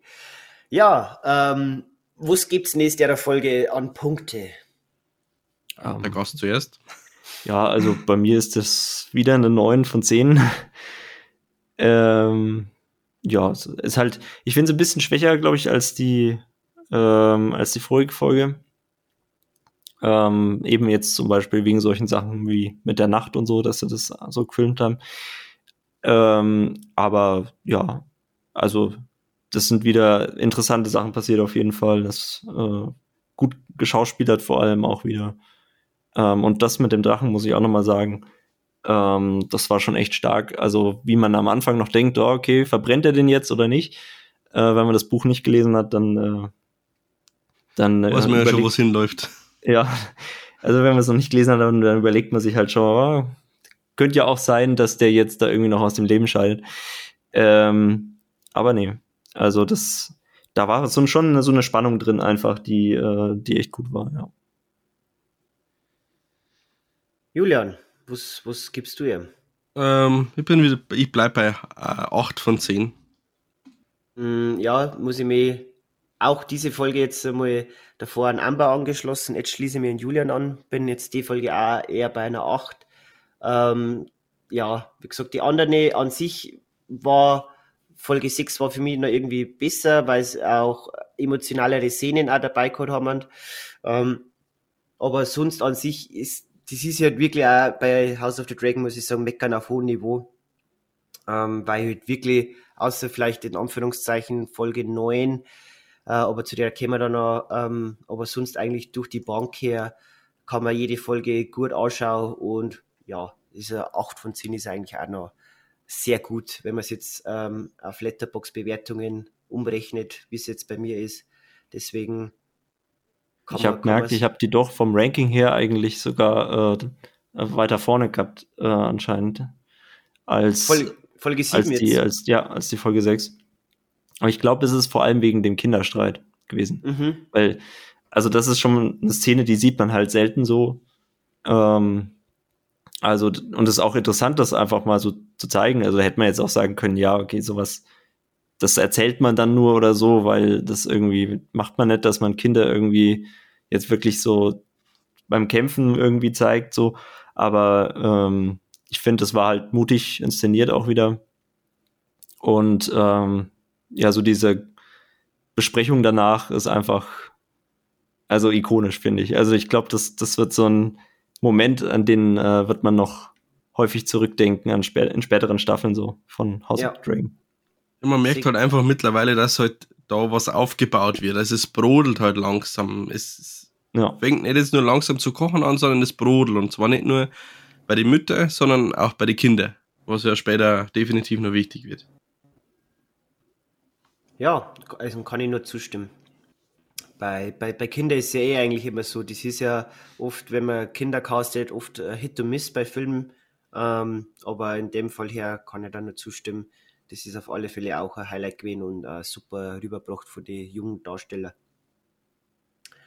Ähm, ja, dann war man quasi durch mit Folge 7, würde ich sagen. Dann steigen wir ein, Folge 8. Wieder Folge 8, genau. Den, da darf der Julian wieder jetzt ein paar Worte sagen. Darf ich wieder ein paar Worte sagen, genau. Ja. Das war Folge 8, der Lord der Gezeiten oder im Original der Lord of the Tides. Ich darf wieder eine, äh, einen Zeitsprung verkünden und zwar sind seit der Beerdigung von der Lena und den ganzen Ereignissen, die danach gefolgt sind, nochmal sechs Jahre vergangen. Das heißt, wir haben wieder einen kleinen Schauspielerwechsel. Und zwar sind die Kinder jetzt einfach äh, anders oder haben andere Schauspieler bekommen. Haben wir ja vorhin schon mal kurz angesprochen, weil die halt jetzt auch schon ein gewisses Alter erreicht haben. Ähm, genau. Wir starten in der Folge äh, auf Driftmark, wo Ray, äh, die Rhaenys ähm, im Thronsaal dort sitzt und mit ihrem Schwager am Waymond spricht. Und zwar ähm, ist ja, wie wir vorhin schon angesprochen haben, ähm, der Krieg auf die Trittsteine wieder ausgebrochen und der Corlys ist dahin gereist vor sechs Jahren, also kurz nach den Ereignissen in Königsmund und ist seitdem auch nicht mehr zurückgekehrt und hat sich scheinbar bei diesem Kampf auch schwer verletzt. Und natürlich ist damit auch wieder das ganze Thema Thronfolge äh, auf dem Tableau. Ähm, der Corlys hat ja in der siebten Folge die Thronfolge nochmal festgesetzt, dass der äh, Locaris das äh, entsprechend dann übernehmen soll. Das passt natürlich am Waymond, also seinem Bruder, überhaupt nicht, weil natürlich der Waymond auch ähm, diese ganze Bastard-Thematik sieht und sagt, äh, nein, äh, da nehme lieber ich das ganze Erbe an und da geht sicher kein Bastard nicht auf den Thron von Driftmark, äh, auf den Treibholzthron, sondern ähm, das will der Wayman selber übernehmen. Und ähm, zur Not geht er zur Königin, zu Alicent, denn äh, im Viserys geht es mittlerweile so schlecht, dass die Alicent und ihr Vater, der Otto, die ganzen Entscheidungen im, im, für die Krone übernehmen. Ähm, Rhaenyra und der Daemon äh, führen nach ihrer Hochzeit auf Drachenstein ein sehr glückliches Leben. Ähm, sie haben auch wieder zwei Söhne bekommen, den Aegon und den Viserys. Und äh, ist auch wieder schwanger. Ähm, Daemon, seine Tochter, die Bela, äh, wohnt bei der Rhaenys und kommt zu Besuch zu ihrem Vater und erzählt eben, was in Driftmark los war, dass der Waymond die Legitimität vom Luke äh, angezweifelt hat und ähm, damit ist, ähm, zweifelt er natürlich auch die Legitimität von der Rhaenyra auf den eisernen Thron an. Und deswegen machen sie sie auf dem Weg nach Königsmund. Und da hat sich einiges verändert. Ähm, die Alicent ist jetzt Anhängerin des Glaubens der Sieben. Das sieht man an diesen ganzen Sternen, die sie trägt oder jetzt im Roten Bergfried hängen. Und Alicent hat natürlich als äh, ja, amtierende Königin fast jetzt natürlich einiges zu tun. Ähm, sie macht sich Sorgen um den Ruf ihrer Familie. Der Aegon hurt natürlich auch wieder umeinander, wie wir es kennen. Und der, ähm, äh, und er entgegnet seiner Mutter aber einfach nur, ähm, ja, er kann seinen Eltern nicht recht machen und er hat doch eh alles getan, was sie von ihm verlangt haben und hat sogar seine Schwester geheiratet und mit der zwei Kinder bekommen. Also, sie sollen doch einfach sein Leben leben lassen. Ähm, Rhaenyra und Damon besuchen dann auch einen Viserys, der liegt eigentlich total kaputt äh, im Bett, ist bettlägerig. Der wiederum freut sich aber, äh, seine Tochter und seinen Bruder zu sehen, aber der ist halt so fertig äh, und leidet unter solchen starken Schmerzen, dass äh, ich bin der Meinung, dass es die äh, Alicent und der Otto mit Absicht machen. Die haben nämlich Mohnblumenmilch einfach betäubt, dass sie tun können, was sie wollen. Ähm, Rhaenyra stellt ihm auch die zwei Enkelsöhne vor, den Aegon und Viserys, und bittet eben, äh, und Rhaenyra bittet dann äh, äh, Viserys auch bitte nochmal ein Machtwort zu sprechen, dass der Luke der äh, Erbe vertrifft mag ist und niemand anders. Genau, und sie sollen bloß nicht äh, der Alicent und ein Otto das entscheiden lassen. Auch der Waymon und Dra äh, sind in Königsmund also Rhaenyra redet natürlich mit ihrer alten ehemaligen Schwiegermutter, die äh, macht ihrer ehemaligen Schwiegertochter natürlich immer noch Vorwürfe vor, von wegen, sie hat ihren Mann töten lassen, bla bla bla. Und ähm, Rhaenyra macht ihr das Angebot, dass der Lena ihre Kinder, äh, ihre Söhne heiraten können, also dass praktisch der Luke ähm, die zweite Tochter kriegt und der, der, Chase die Baylor und ähm, die Rennis, ja, ist halt natürlich immer noch schlecht gelaunt und lasst jetzt, äh, antwortet ihr zumindest und lasst es erst einmal auf sich beruhen. Ähm, dann kommt es wieder einmal zu einer sehr emotionalen Vater-Tochter-Szene. Die Trainierer geht nämlich wieder zu ihrem Vater nachts ähm, und fragt ihn nochmal wegen diesem Lied von Eis und Feuer vom Aegon, weil ihr sie halt langsam merkt, dass dieses Erbe äh, halt wirklich als schwere Bürde für sie ist und hätte halt da gern einfach die Unterstützung von ihrem Vater. Äh, sie flehen an, dass äh, er sie und ihre Kinder verteidigen soll, weil sie es einfach nicht mehr schafft. Und am nächsten Morgen kommt's, muss ich sagen, zum einen meiner Lieblingsszenen insgesamt. Am nächsten Morgen äh, sind wir im Thronsaal vom Roten Bergfried und der Otto sitzt auf dem eisernen Thron. Da muss ich jetzt kurz ein, einschwenken, weil ich nie verstehe, warum der Otto auf dem eisernen Thron sitzen kann, wenn das Gerücht umgeht, dass der Thron die unwürdigen Leute verletzt und äh, es gibt niemanden unwürdigen wie den Otto, das ist meine Meinung. Ähm, der Otto sitzt auf dem eisernen Thron, öffnet die Versammlung bezüglich der Erbfolge von Driftmark. Und plötzlich geht das Tor auf, also erst spricht der Waymond natürlich und sagt, ich kann nur der legitime Erbe sein, bitte. Und dann soll auch die Rhaenyra noch was sagen. Und als sie beginnt, äh, geht das Tor auf. Und der Viserys schleppt sich von ganz hinten nach ganz vorn zum Thron alle Blicke sind auf den Viserys gerichtet. Man merkt, ähm, er geht langsam unter Schwärzen, bahnt er sich einen Weg zum eisernen Thron und ähm, schmeißt am Otto noch so diesen Satz rüber, heute sitze ich wieder auf dem Thron und man merkt einfach am Otto sein Blick, dass dem es überhaupt nicht passt. Äh, zwei Sequenzen vorher steht er total unglaubwürdig oder ungläubig vom Thron wieder auf.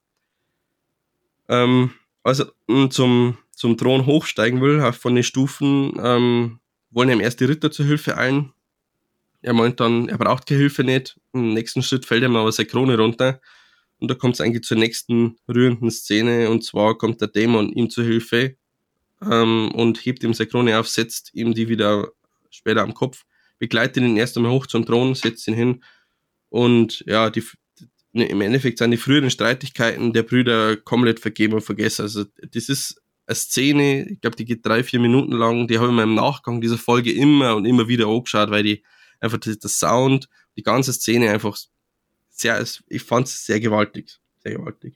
Und dann geht es natürlich weiter mit diesem Erbfolgestreit. Der König ist verwundert, warum eine geregelte Erbfolge nochmal angehört werden muss.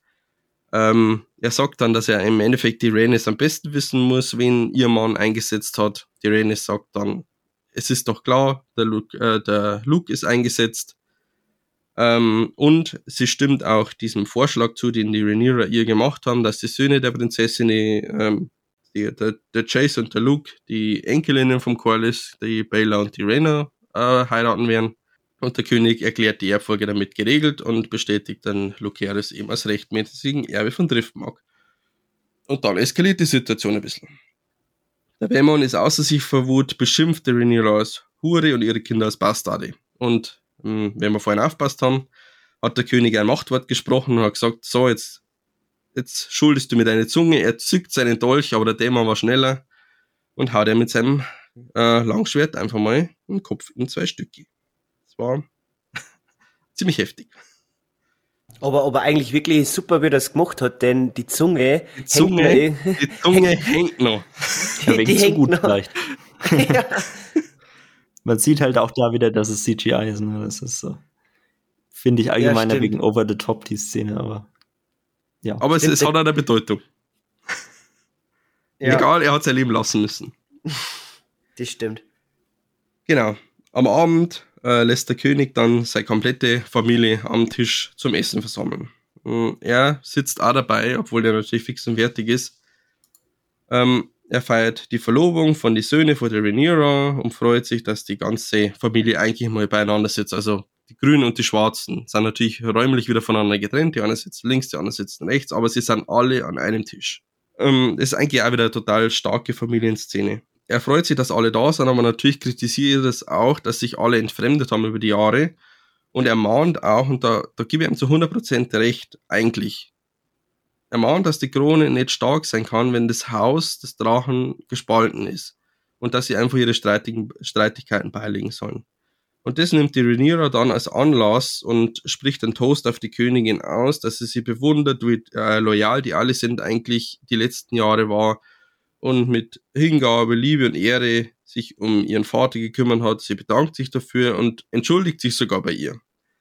Und die Alicent ist von diesen ehrlichen Worten bewegt und antwortet, dass sie ja beide Mütter sind und ihre Kinder lieben und sich um ihre Kinder sorgen.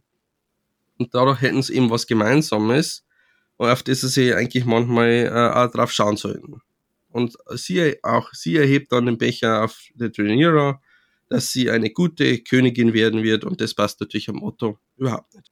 Und äh, wenn man denkt, dass alles eigentlich jetzt harmonisch ist, kommen wir wieder zum äh, ja, Tanz der Drachlinge.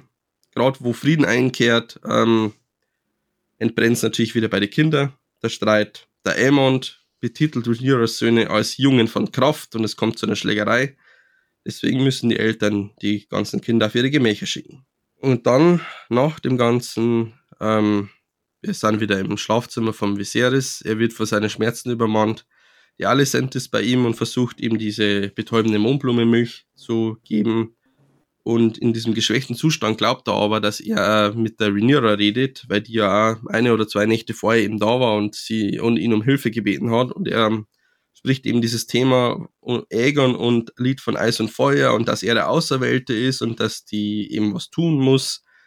ähm, spricht es aus und natürlich versteht die Alicent das nicht und sie versteht im Endeffekt nur Aegon, also ihr Sohn und er muss der König sein, er ist der Auserwählte und sie nimmt das natürlich zum Anlass ähm, und äh, ja, sagt eben, okay, er sagt mir gerade, ich muss einen Aegon auf den Thron setzen. Und das ist natürlich sehr schade, äh, weil das Ganze natürlich für Turnierer bestimmt war. Und ja, ganz am Schluss, die Alicent verlässt nur den Raum und bereitet sich natürlich jetzt davor, dass sie ihren Sohn auf den Thron setzen muss. Und ganz am Schluss stirbt der König Viserys ganz allein, aber sehr friedlich in seinem Bett.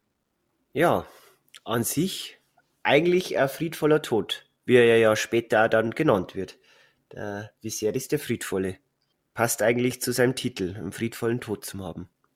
Ja. Würde jetzt mal behaupten. Ja. Nur, dass sein Tod leider nicht wirklich Frieden auslöst. Na, das, das, das nicht, das trifft's gut, ja.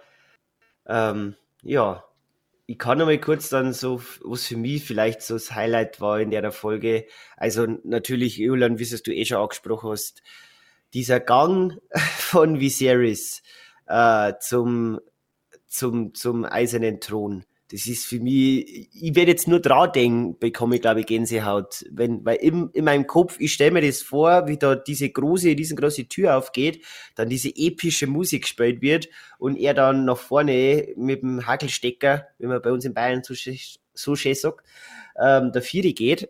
Das ist. Und er wird halt wow. halt so episch angekündigt. Ja, ja. Und dann, ich glaube, noch durch einen, durch einen Westerling, oder? Wird er dann nochmal angekündigt. Nein, ich glaube, oh, nein, das ist er gar, glaube ich gar nicht. Aber es ist halt irgendwann nicht am Tor steht, weil die sagen halt den kompletten Titel vor ihm. Das ist einfach so, ah. Ja. Nochmal das letzte Mal. Und das, das ist schon echt, finde ich, sehr cool. Dann natürlich, wo es für mich auch noch unter die Highlights zählt, die Köpfung von Waymond. Ähm, ja, im Black sagt, kehrt ihm nicht anders.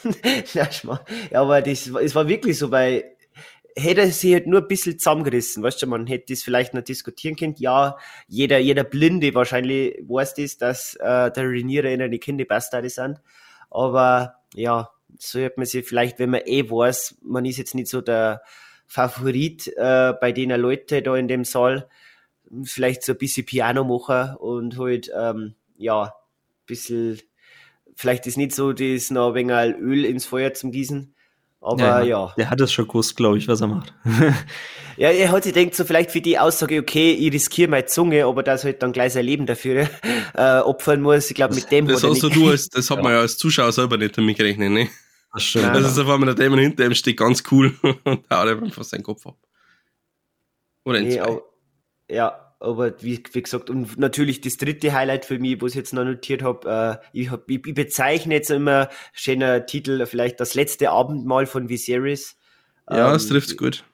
Wie quasi nochmal die, äh, die ganze Family sitzt beisammen, ähm, haben nochmal schönes Essen. Dann natürlich auch der, der Wink mit dem Zaunpfahl, ähm, wie der Aemond äh, Schwein äh, als ja. Essen Stimmt, ja. ich meine, das ist ja das, was letztendlich auch den Streit dann auslöst.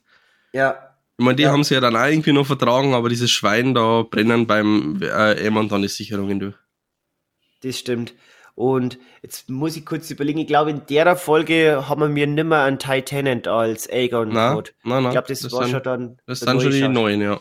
Ja, ich habe ganz vergessen, das anzusprechen, dass ja auch der Viserys eigentlich eine Maske trägt, weil ähm, seine eine Gesichtshälfte eigentlich schon komplett am Verrotten ist. Und das Kuriose ist, dass diese kaputte Gesichtshälfte auf der grünen Seite war und die gute Gesichtshälfte auf der schwarzen Seite war. Ja. Da, da sieht man da wieder gut ausgewählte Bildsprache, würde ich mal sagen. Aber es ist halt so, das Haus des Drachen sitzt halt das einzige und letzte Mal beieinander. Ja, so, so im, bei, zusammen oder oder halt so ein, so ein ja, die eigentlich in dem Moment noch glücklich, ähm, bis sie dann Kinder wieder das fast zum Überlaufen bringen, sag jetzt mal. Ähm, ja, aber so diese ganze Sequenz dann am Abend, einfach, einfach nur ein Highlight, ähm, wie er dann der Viserys dann seine Ansprache halt, ähm, dann natürlich die Sticheleien, äh, jetzt auch schon vom Aegon Richtung, glaube ich, äh, Luke oder äh, wie heißt der, Ch Ch äh, Chuck Harris, der ja, ähm, sag jetzt mal so, die beiden Velarion-Töchter ja verschrieben oder wo es heißt, ähm, ja, für die Hochzeit schon mal bekannt gemacht worden haben. Ähm, und diese, diese Sticheleien, so fängt es halt quasi auch dann natürlich mit dem Schwein, das ist fast zum Überlaufen gebracht. Aber Im Endeffekt wollte ja der, der Chase schon einen äh, äh, Egon provozieren, also mit der Helena tanzt. Mhm. Das Ganze findet im Buch aber nicht bei so einem ähm, ja, letzten Abend mal statt, sondern auf der Hochzeit tatsächlich vom Egon mhm. und mit der Helena. Oh, aber die, die Situation bleibt die gleiche. Der Aemon beleidigt eben auch auf der Hochzeit vom Aegon dann eben die Kinder als äh, äh, Männer von Kraft. Aber Auslöser ist nicht irgendein Schwein, sondern eben, weil er seinen Bruder provoziert hat. Mhm. Ja, ja na, aber an sich auch nochmal so ein Highlight und ja, das waren, also das waren jetzt so, so meine Hauptpunkte. Kann ich eigentlich nicht. auch nur zustimmen. Genau. Also ähm, natürlich das ganze letzte Abendmahl quasi. Das ist ähm, einfach verdammt stark, also von den Dialogen und äh, von dem Schauspiel auch. Und äh, ich finde es irgendwie auch richtig schön, da die alle noch mal so ein bisschen glücklich zu sehen. Äh, da lacht ja sogar Otto, äh, als sie da an der Tafel speisen und äh, Helena macht einen Witz und so und irgendwie, ähm, das fühlt sich richtig gut an, mal auch so ein bisschen so eine fröhliche Stimmung und so ein Vertragen irgendwie da drin zu haben, auch wenn es natürlich nicht von Dauer sein wird, wie man äh, sich ja auch im Klaren ist. Ähm, ja, das fand ich sehr schön. Und was ich sonst auch noch gut fand in äh, einer Folge war natürlich äh, Viserys Auftritt da, als er zum Thron läuft, aber auch ähm, diese Unterredung mit der Magd von Alicent, ähm, die ja, also die Magd wurde ja da von äh, von Aegon äh, vergewaltigt. Und äh, das war, finde ich, auch einfach eine sehr starke Szene, wie sie da eben den, ähm, den Tee ihr übergibt ähm, und klar macht, ja, okay, das darf auf keinen Fall nach außen dringen, wo man wieder merkt, so die, die kleinen Leute, die haben da überhaupt keine, ähm, wirklich überhaupt keine Freiheiten und äh, die werden da eben auch ausgenutzt und wenn da der Lord mal über die äh, Stränge schlägt, dann, dann haben die zu leiden und nicht der Lord eben. Ähm, jetzt gerade natürlich, wenn es äh, um Frauen geht in Westeros. Und das äh, war, finde ich, sehr bedrückend. Und erzählt, finde ich, eben viel über die Welt auch. So. Ja, in dieser Szene habe ich auch gar nicht wirklich gewusst, wohin jetzt die Reise gerade geht. Bringt äh, Alicent sie letztendlich dann nur um oder was ist jetzt ihr Schicksal? Ich habe mir da dann beim First Watch damals sogar notiert, dass ähm, sie äh, eigentlich, dass Alicent eigentlich eine ziemlich krasse Entwicklung gemacht hat, weil man nie weiß, wie sie jetzt tickt. Weil einerseits ist sie so die liebevolle Mutter, aber halt doch so diese eiskalte ja, Frau fast. Ja. Also man hat sie ja früher eigentlich, finde ich, als viel liebevollere Frau beziehungsweise Mädchen ja, ja. Äh, so kennengelernt. Ähm, aber sie hat sich halt schon gewandelt, merkt man da auch, dass sie jetzt schon sehr berechnend ist einfach und sehr kühl. Ähm, und sowas eben auch schnell mal wegsteckt quasi. Und dann geht sie halt zu dem Sohn mal hin und äh, sagt ihm, was Sache ist irgendwie, aber ähm, trotzdem schockiert sie das jetzt nicht so, weil sie weiß, wie der ist. So, das, das merkt man halt auch. Also als Mutter einfach irgendwie sehr auch verbittert mittlerweile. Und äh, trotzdem könnte man aber sagen, dass sie jetzt hier vielleicht fast noch milde reagiert im, im Vergleich, weil wenn man sich jetzt vorstellt, was zum Beispiel jetzt so eine Cersei gemacht hätte, äh, ich glaube, da würde die nicht mehr leben, die Magd. Ist richtig, ja. Ja. Das glaube ich schon. Man, man merkt jetzt so, finde die, äh, wie du jetzt eh sagst, so die Charakterzüge doch ein bisschen mehr von ihrem Vater, so diese, diese planerischen Züge, ähm, so jetzt mal so die ja, der Otto ihr mitgegeben hat, aber trotzdem noch das, das, das Herzliche, das ja, man, wie man sie die ersten Folgen ja kennengelernt hat, wie sie noch quasi jung war, das kann sie jetzt nicht so ablegen, obwohl das so diese politischen Machenschaften, so jetzt mal so sie schon mitgenommen haben, ähm, aber trotzdem noch immer, ja, wie du eh sagst, so ähm, eine liebevolle Mutter bleiben möchte. Aber das ist, wenn es halt so, ja, bei, bei, bei uns in Bayern darf man wieder sagen, so ein Rotsleffe, wie ein, wie ein, wie, wie ein Egon hast, ähm, ja, ist es schwierig, eine liebevolle Mutter zu bleiben. Aber ja, sie gibt sich große Mühe. das ist, das ist auch, finde ich, auch von Olivia Cook wieder super ähm, rübergebracht. Ähm, diese, diese, dieses Hin und Her zwischen, ja, okay, man, man muss politisch, wir müssen mal schon irgendwie schauen, das Beste für unser Haus zu machen oder dann halt natürlich für das ganze Reich, aber halt ähm, ohne dass irgendwie viele zu Schaden kommen, weil man sieht ja vielleicht auch am letzten Abend mal, sie möchte eigentlich nicht mit der Reniera irgendwie verfeindet sein. No. Sie, sie akzeptiert ja die, sie hat ja dann über die große Lüge, ja, die wo ja Reniera ja in Folge 4 ja damals der Alison gesagt hat, dass sie ja nichts mit dem Dämon gehabt hat, wo sie ja dann später noch herausstellt, dass ja doch was war zwischen denen, wo sie die Alicent ja doch, die ja sehr stark, sag jetzt mit dem Glauben, der sieben ja so drinnen ist, ähm, doch ein bisschen, oder was heißt ein bisschen, gut eigentlich mitgenommen hat. Und das jetzt dann wieder zum Singen, ja, sie möchte einfach so dieses, dies, diese Botschaft, die ja der Viserys eigentlich mitgibt zum Schluss, möchte sie eigentlich schon leben, dass quasi so, wir können eigentlich eine große Familie sein und alle glücklich sein. Ähm, ja, wenn wir halt dann nicht doch gewisse Leute hätten, die da ein wenig einen Strich durch die Rechnung machen, sag jetzt mal so, wie Otto, der ja schon von Anfang an irgendwie diesen Plan gehabt hat, ja, der wollte schon immer sein Ding durchziehen. Genau, genau. Durch das, dass eigentlich Alicent ja schon in Anführungszeichen ja schon so richtig prostituiert hat, Richtung Viserys in die Richtung, Absolut. um dann um dann später dann, es war ja sein Plan, dass er dann, weil äh, junge Alicent äh, ist vielleicht dann doch nochmal wie jetzt damals, ähm, äh, wie hat's geheißen, Viserys Frau, äh, äh, War ja, das Aina oder? Emma. Emma, Emma, stimmt, Emma Aaron, ähm, die ja doch äh, leider ja das zu ihren Lebzeiten ja nicht geschafft hat, ähm, Viserys einen Sohn zu schenken und dann, sag jetzt mal so, dieser perfide Plan vom Otto geht ja jetzt eigentlich auf und, und ja, man merkt eigentlich so diese, diese Marionetten in diesem ganzen Spiel in Form von der Alicent, äh, oder halt, ja, Trainiere möchte ich jetzt nicht so krass da bezeichnen, weil sie ist, äh, sag jetzt mal schon immer eigenständig eigentlich gewesen und wollte ihren eigenen Weg gehen. Das hat man ja in jungen Jahren schon gemerkt. Aber halt, eigentlich, sag jetzt mal so, die beiden Frauen möchten eigentlich nur das Beste und dann, wenn sie dann doch so ein Otto dabei hast und dann die Kinder und natürlich dann immer wieder so, so ein Ladis Kraft, der wo ja dann auch immer wieder gern bis sie Öl ins Feuer kippt ähm, bei der ganzen Sache, ähm, ja, ist, ist es schon ein wenig interessant gemacht, aber sag jetzt mal so, sonst hätten wir ja nicht diesen berühmten Tanz der Drachen, wenn alle Friede, Freude, Eierkuchen warten. Mhm. Deswegen war es eigentlich schon mal ein cooler Abschluss da für Folge 8. Was ich halt ein wenig schade finde, ist, dass am Ende da alles irgendwie wegen diesem Missverständnis äh, so kommt. Also natürlich nicht alles, ne? Der Tanz der Drachen, der hat ganz viele Gründe, wieso der jetzt ähm, dann ausbricht, dieser Krieg. Aber in dem Moment wirkt es, finde ich, ein wenig so am Ende der Folge, als wenn die jetzt nur dieses Missverständnis dann hätte, äh, dass sie eben denkt, äh, diese Prophezeiung, die dreht sich äh, um ihren Aegon, um ihren Sohn, äh, jetzt von Alicent.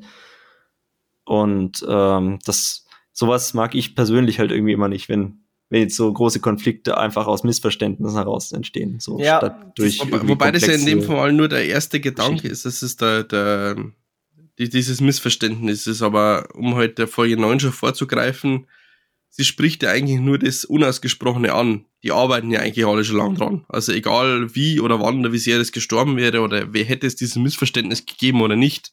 Ja. Der Otto hätte mit seinem Plan weitergemacht. Das stimmt, ja. Na, aber ich, ich, also ich verstehe deinen Ansatz, weil ja, an sich, du denkst halt dann schon so, okay, diese, diese, diese Aussprache, das ist halt ein bisschen Blacklauf, das ist echt so, weil, ja, Viserys ist ja auch nicht mehr so, jetzt mal so kurz vor seinem Tod, dass er das alles so gut überblickt mhm. und halt dann äh, doch Alicent im Raum war, nicht Rhaenyra, ja, an sich die, die, die ganze Konstellation quasi so, das war quasi so dieser letzte Stupserer, den, den es halt dann braucht hat, um das Ganze dann nochmal zu verschärfen. Aber Julian, du hast an sich äh, auf alle Fälle recht. Dieser Plan von den, von den Grünen, der war eigentlich schon die ganze Zeit da. Aber Alicent wäre dann natürlich, hätte eine andere Meinung dann wahrscheinlich über das Ganze. Ähm, so sie eben auch quasi dann letztlich gegen Reniera irgendwie Äh, sonst wäre sie halt wahrscheinlich da ein bisschen offener und würde vielleicht ein bisschen mehr noch ankämpfen gegen jetzt diese Rebellion, die dann eben jetzt dann quasi stattfindet, beziehungsweise. Ja, weil die Ansätze ja. hätten wir ja eh schon gehabt. Also die war ja, dadurch, dass es ja schon so lange gelaufen ist, aber jetzt gehen wir eigentlich schon voll in Folge 9 über. Ähm, sie wollte es ja eigentlich nicht, aber natürlich hat sie sich durch dieses Missverständnis anscheinend bestärkt gefühlt, dass es halt eben doch vielleicht der richtige Weg ist. Mhm. Aber man denkt sich halt schon so ein bisschen, ne, wenn der ein kleines bisschen anders das formuliert hätte oder so, ja. oder ähm, wenn sie halt verstanden hätte, dass eigentlich äh, Reniere angesprochen wird und nicht sie selbst oder so, dann ähm, wie sie dann halt vielleicht anders darauf reagiert hätte oder so, weil sonst, sonst hätte sie diese Legitimation nicht und dann würde sie auch ähm, nicht so sehr Aegon ins Gewissen reden, der ja selbst dann, wie wir in der nächsten Folge sehen, dann eben große Zweifel hat eigentlich, ob er das äh, stemmen kann und ob er das machen soll oder nicht. Ähm, genau, aber kommen wir zum Fazit, würde ich sagen, von der Folge, oder? Oh ja, oder zu, zu, besser gesagt zu den Punktebewertung, die geht uns noch ab. Ja, genau. Ein bisschen, ähm, ja. Fange ich, fang ich das mir mit, mit meinen Punkten, dass ich jetzt quasi nicht von jemandem was klauen kann, dass ich das, das gleiche Ergebnis habe. Also an sich, also wie gesagt, diese Folge, allein schon dieser, dieser Gang von Viserys ähm, und erlöscht durch den Paddy Constantine. Das war quasi seine Folge äh, und unglaublich. Also ich, ich glaube, ja, Emmy-Nominierungen haben ja noch nicht raus. Das waren jetzt Golden Globes, die wo jetzt ja mhm. jetzt mehr veröffentlicht worden sind. Emmys ja noch nicht. Ähm, aber ich hoffe ganz, ganz schwer, dass der Paddy Constantine dafür äh, für einen Emmy nominiert wird.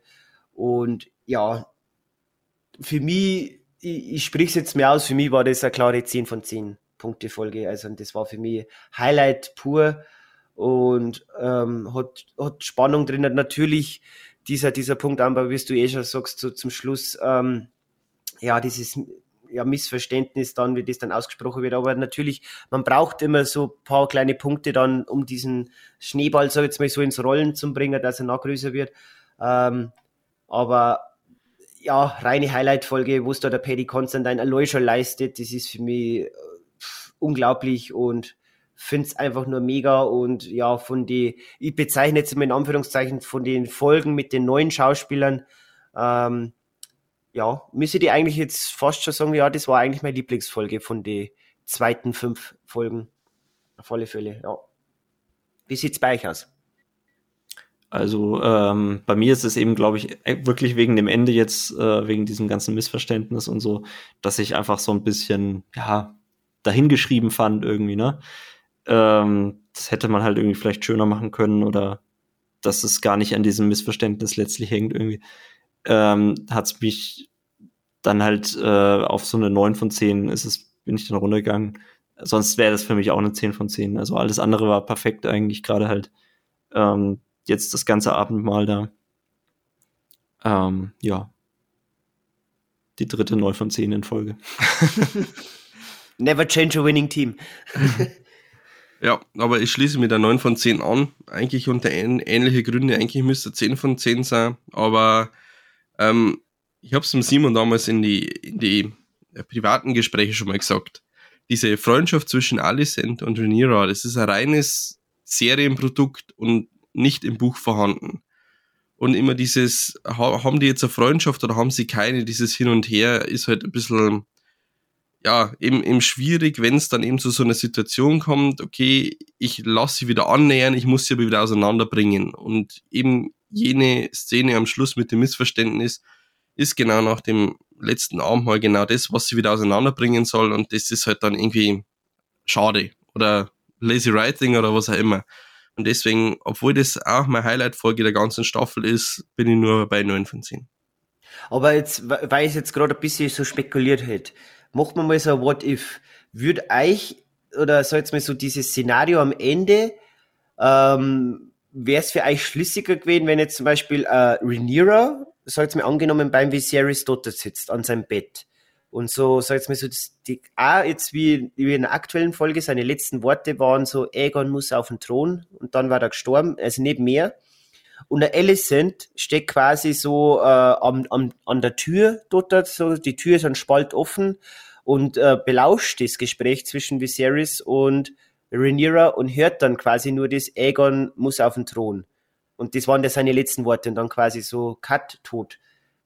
Wird sie es dann so besser finden oder wie werden dann so eigene Lösungsansätze, um dieses vielleicht noch schlüssiger zu machen? Es war definitiv ein gangbarer Weg, einfach um halt vielleicht dann tatsächlich nochmal diese, dieses, dieses äh, Nicht-Vertrauen ein bisschen zu sehen, weil die äh, ehrlich sind dann im Endeffekt sehen würde, okay, der Viserys sagt seiner Tochter ganz klar, der Aegon muss auf den Thron und wie geht jetzt, wie würde eine Rhaenyra damit umgehen?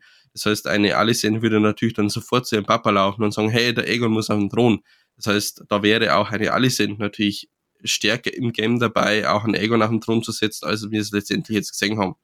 Ich muss aber sagen, ähm, aber all kommt halt auch wieder das Buchleser, ich hätte ihn einfach sterben lassen und ihn tatsächlich, ich meine, was wir ja dann kurz am Schluss ja auch noch äh, gesehen haben, ich hätte ihn einfach die Worte oder die Antwort auf der Rhaenyra hätte ich ihn einfach in den Raum sagen lassen, dass man als Zuschauer das weiß, aber es halt unausgesprochen bleibt. Das heißt, Rhaenyra weiß nichts, alle sind auch nicht und halt dann einfach das loslaufen lassen. Im Endeffekt, okay, der König ist tot, jetzt müssen wir irgendwie schauen, wie machen wir das jetzt. Das war halt stärker am Buch gewesen als jetzt. Hätte ich auch besser gefunden, ja. Obwohl ich das schon auch eleganter gefunden hätte jetzt, äh, die Lösung mit, dass, dass sie eben das nur so hört ähm, an der Tür irgendwie, das hätte ich auch eleganter gefunden, aber ähm, am besten wäre es wirklich eigentlich für mich gewesen, wenn es wenn es das jetzt gar nicht gegeben hätte, eigentlich die Szene so in der Form. Mhm. Ja, okay interessante Ansätze, weil Spek für Spekulationen sind wir auch immer offen. Ich glaube, wir müssen ah. irgendwie so What-If-Folgen einführen. ja, stimmt. da kannst du auch drin verlieren. ja. Ähm, ja, gut. Dann haben wir alle drei unsere Punkte für Folge 8 gegeben. Dann werden wir eigentlich quasi bereit für Folge 9. Yay. Die, und die ist ja wieder bei meinen Händen quasi zusammengeschustert worden, in meiner schönen Schreibweise.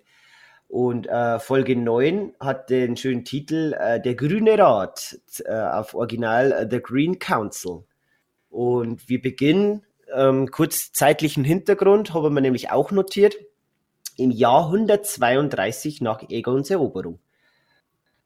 Und ja, die Folge beginnt äh, mit ähm, so einem Shot durch einen, durch einen roten Bergfried und ähm, es wird klargestellt, Viserys, der Friedvolle, ist nun tot. Und ähm, der Grüne Rat ähm, trifft sich quasi, ich glaube, da war es in den frühen Morgenstunden zu einem Notfallmeeting. Und ähm, ja, es wird mögliche Szenarien werden diskutiert und ähm, Otto möchte quasi äh, Draenira töten lassen.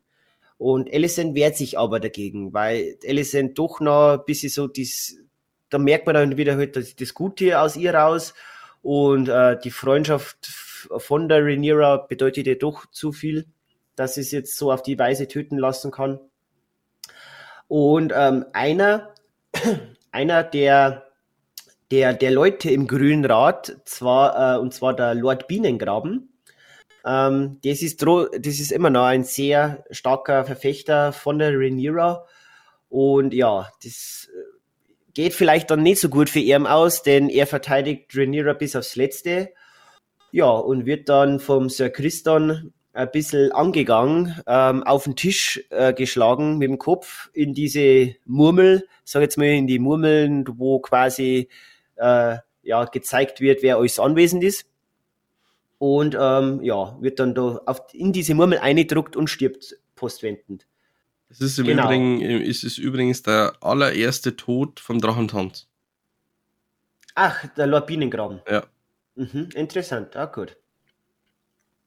Ähm, ja, was gibt es dann also zum Sagen? Tylen Lannister, der ja der Meister der Schiffe war zu dem Zeitpunkt oder immer noch ist. Ich weiß jetzt nicht, ob es eine Doppelfunktion auch gibt, aber jedenfalls der wird der neue Meister der Münze, das ja das Amt, das der Lord Bienengraben innehatte.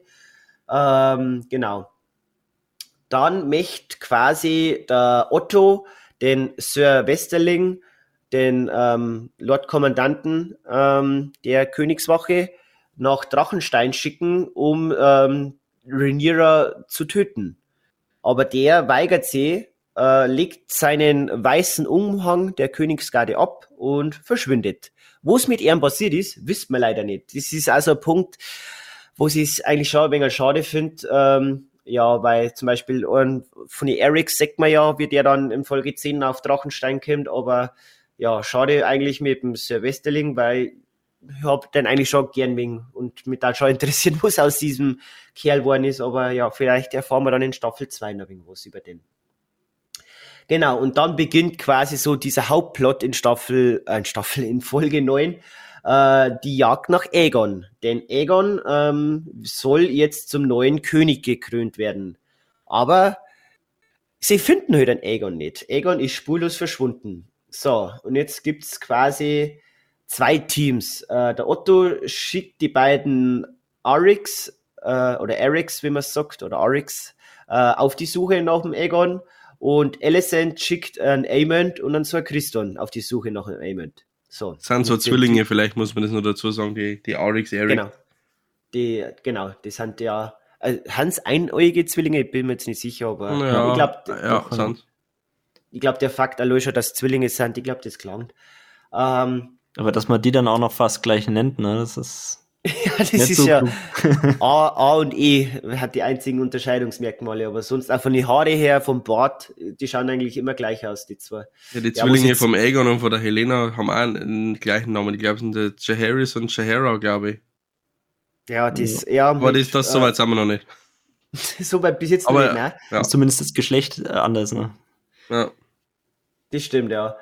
Aber ja, kämen wir nur zu, nun zur Buddy Cop, sag jetzt mal, Story.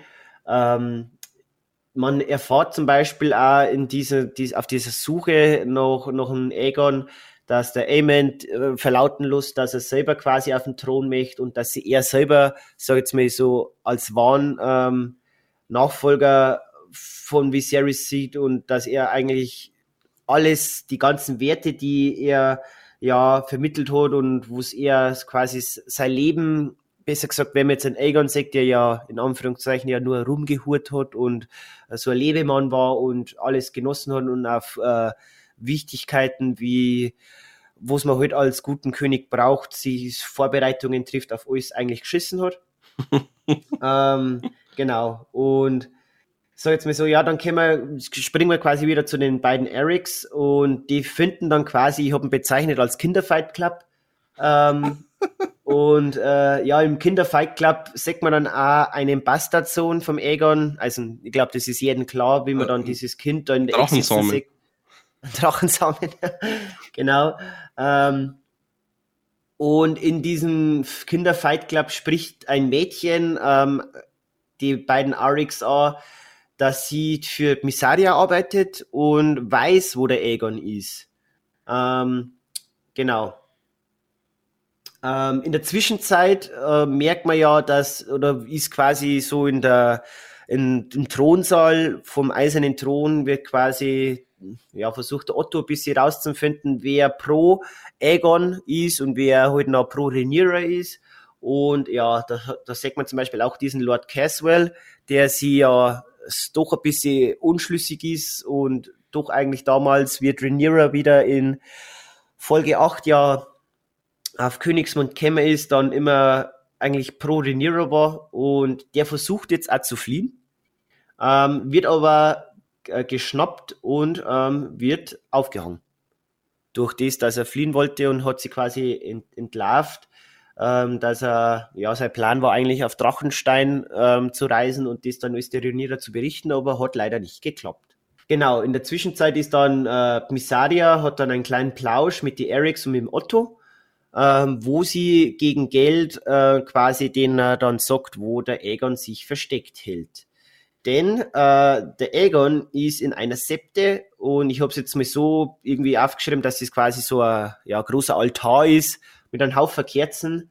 Ähm, wo es jetzt leider nicht mehr auswendig in der Folgenbesprechung von Cinema Strikes Back weiß, wie viele Kerzen da drauf sind. Der Alpe hat es bestimmt Zeit. Ich kann es jetzt leider nicht mehr wiedergeben. Aber jedenfalls, ähm, drunter versteckt sie der Aegon und ähm, ja, wird dann quasi von den Erics gefunden. Und ähm, auf dem Weg nach draußen kommt es quasi dann, weil natürlich dann auch, wie es der Zufall haben mag, ähm, Amond und Sir Christian auftauchen. Und äh, es beginnt ein Kampf zwischen, oder vor der Septe dann zwischen Arik, also mit A, der Arik und dann Sir Christian. Der Sir Christian kann quasi den Kampf für sich gewinnen und äh, bringt quasi einen Aegon zu Alicent. Und dann, wie der Aegon bei der Alicent ist, ähm, oder besser gesagt, ja, halt Alice, Alicent sendet dann quasi Friedesbotschaften nach Drachenstein, schau mich vorweg, weil ja sie jetzt weiß, wo es jetzt demnächst alles passieren wird mit der Krönung vom Aegon. Und gleichzeitig nennt sie auch noch an Sir Christon zum Lordkommandanten der Königswache, weil ja der Herr Westerling äh, die weiße Fahne gehisst hat. ähm, Alicent, ja, jetzt kommen wir zur berühmten Szene. Ich habe mir, hab mir das quasi so notiert, äh, der Laris, oder na besser gesagt, so Alicent zieht die Füße blank, blank und lasst dann Laris äh, seinen kleinen Freund ein bisschen massieren. Weißt du, was ich mir äh, dazu notiert habe? Was hast du denn notiert? Punkte. Was hat es zu bedeuten, dass alles in ihre Schuhe auszieht und auf den Tisch legt? Socken aus? Ja. Ach, Laris hat einen Fußfetisch. Ja, da, da, haben wir, da haben wir jetzt wieder bei dem Thema, äh, wie jetzt in der letzten Black Panther Folge, ja, Thema Quentin Tarantino. Vielleicht hat dort Quentin Tarantino doch seine Fittiche da auch schon ein wenig in House of the Dragon drin gehabt. Weil ja, die Szene, die schreit ja eigentlich direkt nach so klassisch Tarantino mit Fußfetisch. Mhm. Aber naja. Ähm, genau, sie macht sie quasi so diese Entblößung der Füße, macht sie ja, um Informationen vom Laris zu bekommen, der ihr dann erzählt, dass äh, ihre Kammerzofe äh, eine Spionin ist von der Missaria und im Roten Bergfried sich noch weitere Spione befinden. Äh, danach wird quasi, sag mal, den Schlafsaal von der Prinzessin Rhaenys und die wird dann gefangen gehalten, wie quasi dann so dieser, dieser Beginn, sag ich jetzt mal, von der Krönung von Aegon vorbereitet wird. Ähm, und Alicent besucht sie dann äh, in ihrem Zimmer und möchte sie quasi auf die Seite der Grünen bringen. Ähm, klappt nicht, nicht so gleich von Anfang an, wie sie es Alicent vorgestellt hat, weil sie Drainys doch ein wenig dagegen wehrt, aber sie gibt jetzt noch Zeit zum Nachdenken und Lust äh, Drainys in ihrem Zimmer noch weiterhin eingespielt. Der Arik, also der mit E, der Arik, äh, befreit sie quasi, also Drainys, und beide werden dann auf, auf ihrer Flucht Richtung Drachengrube gedrängt. Und dann, ja, ist dieser berühmte Shot, wo quasi äh, die große Menschenmenge dann Richtung Drachengrube geht. Und da haben wir ja, Amber, ich weiß nicht, du, du wirst es eh noch genau wissen, wie wir dann beim Discord-Server ja diese Folgenbesprechung ja gehabt haben, mhm. äh, dann auch ja diskutiert haben über diesen Shot, wo sie, wurde sie ja auch, wo sie mich noch erinnern kann, lauthals aufgeregt über die CGI ja, ja. in diesem Shot. Das ist auf jeden Fall auch einer meiner Kritikpunkte der Folge. Also. Ja. Da sind so ein paar äh, Shots einfach so von weit oben oder von weit entfernt irgendwie von Gebäuden und alles. Die sehen ganz schlimm aus. da erkennt ja. man einfach, dass das alles künstlich ist. Ja, wo es eigentlich, finde ich eigentlich, die Folgen davor, hat mir jetzt, finde ich jetzt CGI jetzt nicht groß bemängeln nee. könnt, weil es eigentlich super war, aber da gebe ich dir recht. Oh. Auch zu einem späteren Zeitpunkt dann beim Ende der Folge, ja, haben sie jetzt, so jetzt mir nicht so brilliert mit ihren CGI-Künste. Ähm, ja, was passiert danach noch? Dann in der Drachengrube quasi ähm, wird alles vorbereitet. Man sieht vorne ähm, das große Podest. Egon ähm, kommt von der Seite reinmarschiert. Äh, eigentlich ein ziemlich cooler, ähm, ja, äh, ja, Entrance, sag ich jetzt mal, dass er wieder da reinkommt und damit die ganzen, ähm, ja, Ritter dann quasi so das Schwert kreuzen und er geht da durch. Äh, der Christon überreicht ihm quasi die Krone und äh, steckt er, nachdem dass er quasi die Krone aufgesetzt hat, man muss dazu erwähnen, das ist die Krone vom Aegon den Eroberer. Und ja, die hat jetzt natürlich der Namensvetter auch wieder am Kopf um. Und er streckt dann Schwarzfeuer, das ist sein Schwert, in die Luft. Und ja, war sie am Anfang eigentlich noch unsicher, die ganze Folge halt, was heißt unsicher, er wollte es eigentlich gar nicht machen. Ähm, aber dann, wie er quasi Schwarzfeuer in die Luft streckt und das Volk tobt, ist er quasi auch Folge 7 und ähm, genießt, sag jetzt mit dem Moment ziemlich stark. Genau, und dann ist so dieser, dieser, dieser Kritikpunkt, wo vorher gesagt haben, so, ja, dieser Shot, wo quasi eher Schwarzfeuer die Luft streckt, ähm, dieser, ja, Shot, wo quasi eher von, von hinten gefilmt wird und die Mengen die, und die, und die, das tobende Fußvolk, sag ich jetzt mal, war eigentlich ein cooler Abschluss gewesen dieser Folge, aber zu dem ist ja leider näher dann nicht gekommen, denn Auftritt Rainis, äh, die einfach mal vom Keller von der Drachengrube, sie denkt so, scheiße, ist der eng, ich muss jetzt da aussehen mit meinem Drachen. äh, knallt, knallt durch die komplette Drachengrube dann hindurch. Ähm, ja, wie? Ich möchte gar nicht wissen, wie viele Menschen da draufgegangen sind in diesem Moment. Ja, und ist das egal, ist aber der Egon hat schon was hinterlassen. ja, das ist, das ist in dem Moment ja dann eigentlich, pff, wo sie dann auch gehört haben, ähm, durch die Showna Showrunner, war ja das dann ein wenig egal, weil ja das Wichtigste war ja, so jetzt mal so, die, die, der, der Adel, wenn der überlebt, das ist Hauptsache das Fußvolk, wenn da jetzt einfach ein paar sterben, ist nicht so schlimm. Es hat ja auch die Eve Best, die Darstellerin von Stimmt, der Renis, ja. das auch gesagt, also die, für die war das irgendwie badass so und das war ein cooler Moment, wo sie mal irgendwie zeigen konnte, wie stark sie ist, also der Charakter. Und da, da hat man sich echt ein wenig gedacht, so ist das dein Ernst? Checkst du nicht, was, was da gerade abgeht in der Szene? Also, ja. Das ist schon es unglaublich. Es sind nicht einfach wie viele Menschen gestorben und ja, sie, sie tun es einfach so, wie wenn das ganz, ganz äh, so bold move und ganz, ganz easy peasy gewinnen wird, aber naja. Gut, ähm, danach, sag jetzt mal, passiert jetzt nicht mehr so viel. Ähm, die ist quasi ähm, auf Drainys, sitzt quasi auf ihrem Drachen auf Meleys ähm, oben und ähm, ist vor den Grünen quasi. Äh, Meleys schreit die Grünen noch ziemlich an. Möchte nicht wissen, wie der Drache Mundgeruch hat, dass sie eh noch alle so, so, so geschaut haben, wundert mich. Und ja, sie fliegt quasi durch die Drachengrube ähm, durch das enge Tor, das in der Zwischenzeit ja schließen lassen, wo sie auch nicht verstehe, weil da ist jetzt gerade ein riesiger Drache drin ausbrochen, dann los ich halt die scheiß Tür offen, dass der aussehen kann und nicht die komplette Drachengrube anzündet und noch mehr Leute irgendwie umbringt. Aber ja, die Logik in der Folge, die hat eher Bengel zu wünschen übrig gelassen, meiner Meinung nach. Und jedenfalls, äh, Rainis verschwindet mit Melis durch die Tür ähm, bei der Drachengrube noch so ein, ist noch ein kleiner Spalt offen. Und das war Folge 9. Genau. Die Drachengrube ist eigentlich gar nicht so schlimm, wenn du das Buch kennst, aber ja. Ist halt ein bisschen Thema. Im Buch ist es halt, gibt es das ja nicht, ne, mit dem Drachen. Ja, aber Drachen und Drachengrube kommt halt im späteren Verlauf noch. Da möchte ich jetzt wirklich nicht spoilern, aber es ist eigentlich kein schlechter Move, den Drachen da jetzt zu sperren. Okay, ja. Also, also auch dieser Ausbruch, Julian, oder nur, dass es der Eisbären? Nur, dass es der Eisbären. Ja, ich habe mir auch gedacht, also auf eine gewisse Weise macht es schon Sinn, dass man die Türen schließt, vielleicht, weil man halt nicht will, dass sie äh, entkommt damit, ne, mit dem Drachen. Und dann kann sie ja auch Reniere erzählen, so, wenn sie da ankommt, ähm, was da alles berichtet wurde und so. Also sie hat ja die Infos. Das wissen die Wachen halt vielleicht nicht unbedingt. Also das ist vielleicht wieder ein bisschen unlogisch. Aber da kann man vielleicht irgendwie schon noch argumentieren, ja, die wollen die jetzt halt gefangen halten, so, sie wollen, die wollen nicht, dass sie entkommen kann. Aber ähm, es ist halt ein bisschen blöd für die ganzen Leute, die in, die da in der Drachengrube sind. Aber du hast halt in so einer Drachengrube beengten Raum auch für den Drachen. Das heißt, du kannst ihn besser angreifen und mhm. vielleicht zur Strecke bringen, als jetzt draußen in freier Wildbahn.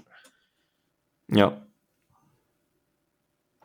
Gut, äh, wo sind denn eigentlich so jetzt mal Highlights gewesen von der Folge? Weil die ist ja so jetzt mal so, wo sie auch so mitgekriegt haben von der Allgemeinheit, ja nicht so positiv aufgefasst worden. Also ich habe Angst gehabt vor dieser Folge aufgrund meines Buchwissens. Weil dieses, äh, als ich das, den Titel vom, von der neunten Folge gelesen habe, der Grüne Rat, habe ich mir zurückgeerinnert, für was der Grüne Rat eigentlich steht. Also klar, der Viserys muss tot sein, aber der Grüne Rat hat sich halt in der Nacht erst gebildet, um eben zu entscheiden, wie geht's nach dem Tod weiter, was machen wir.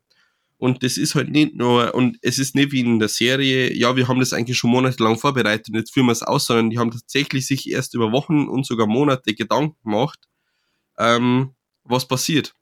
Und in der Zwischenzeit haben die im Buch den kompletten Bergfried abge, äh, abgeschottet und jeden, der irgendwas vom Tod von Viserys mitbekommen haben, eingesperrt. Und der Viserys ist über Wochen und Monate in seinem Gemach gelegen und vergammelt. Und ich habe mir gedacht, die werden doch das jetzt nicht tatsächlich in der Serie zeigen. Haben sie nicht. Da bin ich sehr dankbar dafür. Deswegen haben sie wahrscheinlich diese, diesen Look in Folge 8 gewählt, um das ein bisschen anzudeuten. Aber äh, ja, war krass gewesen. Ja, haben sie eigentlich ein bisschen besser gelöst, so finde ich. Muss man richtig, sagen. Richtig, richtig. Ähm, Ansonsten, ja, Highlights. Ja, hm. also ich habe schon Highlights, würde ich sagen, oder beziehungsweise Sachen, die ich gut fand an der Folge. Also zum einen natürlich wieder so das ganze Intrigenspinnen, das macht einfach immer Spaß. Ähm, und andererseits aber auch das, trotz dieser ganzen Intrigen und äh, dass man halt merkt, ja, okay, die hatten da eigentlich alle einen Plan und die wollen jetzt Reniere hintergehen und so, dass die äh, grüne Seite, finde ich, also schon vermenschlicht wird auch. Ähm, ja. Also gerade Alicent und ähm, Aegon so da merkt man jetzt halt schon, okay, das sind jetzt nicht einfach irgendwie böse Leute, das ist jetzt nicht weitere Cersei und Joffrey so, sondern ja, da steckt halt irgendwie schon mehr dahinter, so, die haben, die haben ihre Sorgen und Ängste und alles und sprechen das eben auch aus. Und ähm, das fände ich halt schon stark in der Folge. Ähm, auch diese Unterredung von äh, Rhaenys und Alicent, ähm, als Alicent versucht, eben Rhaenys dann doch auf ihre Seite zu bringen, das fand ich gut.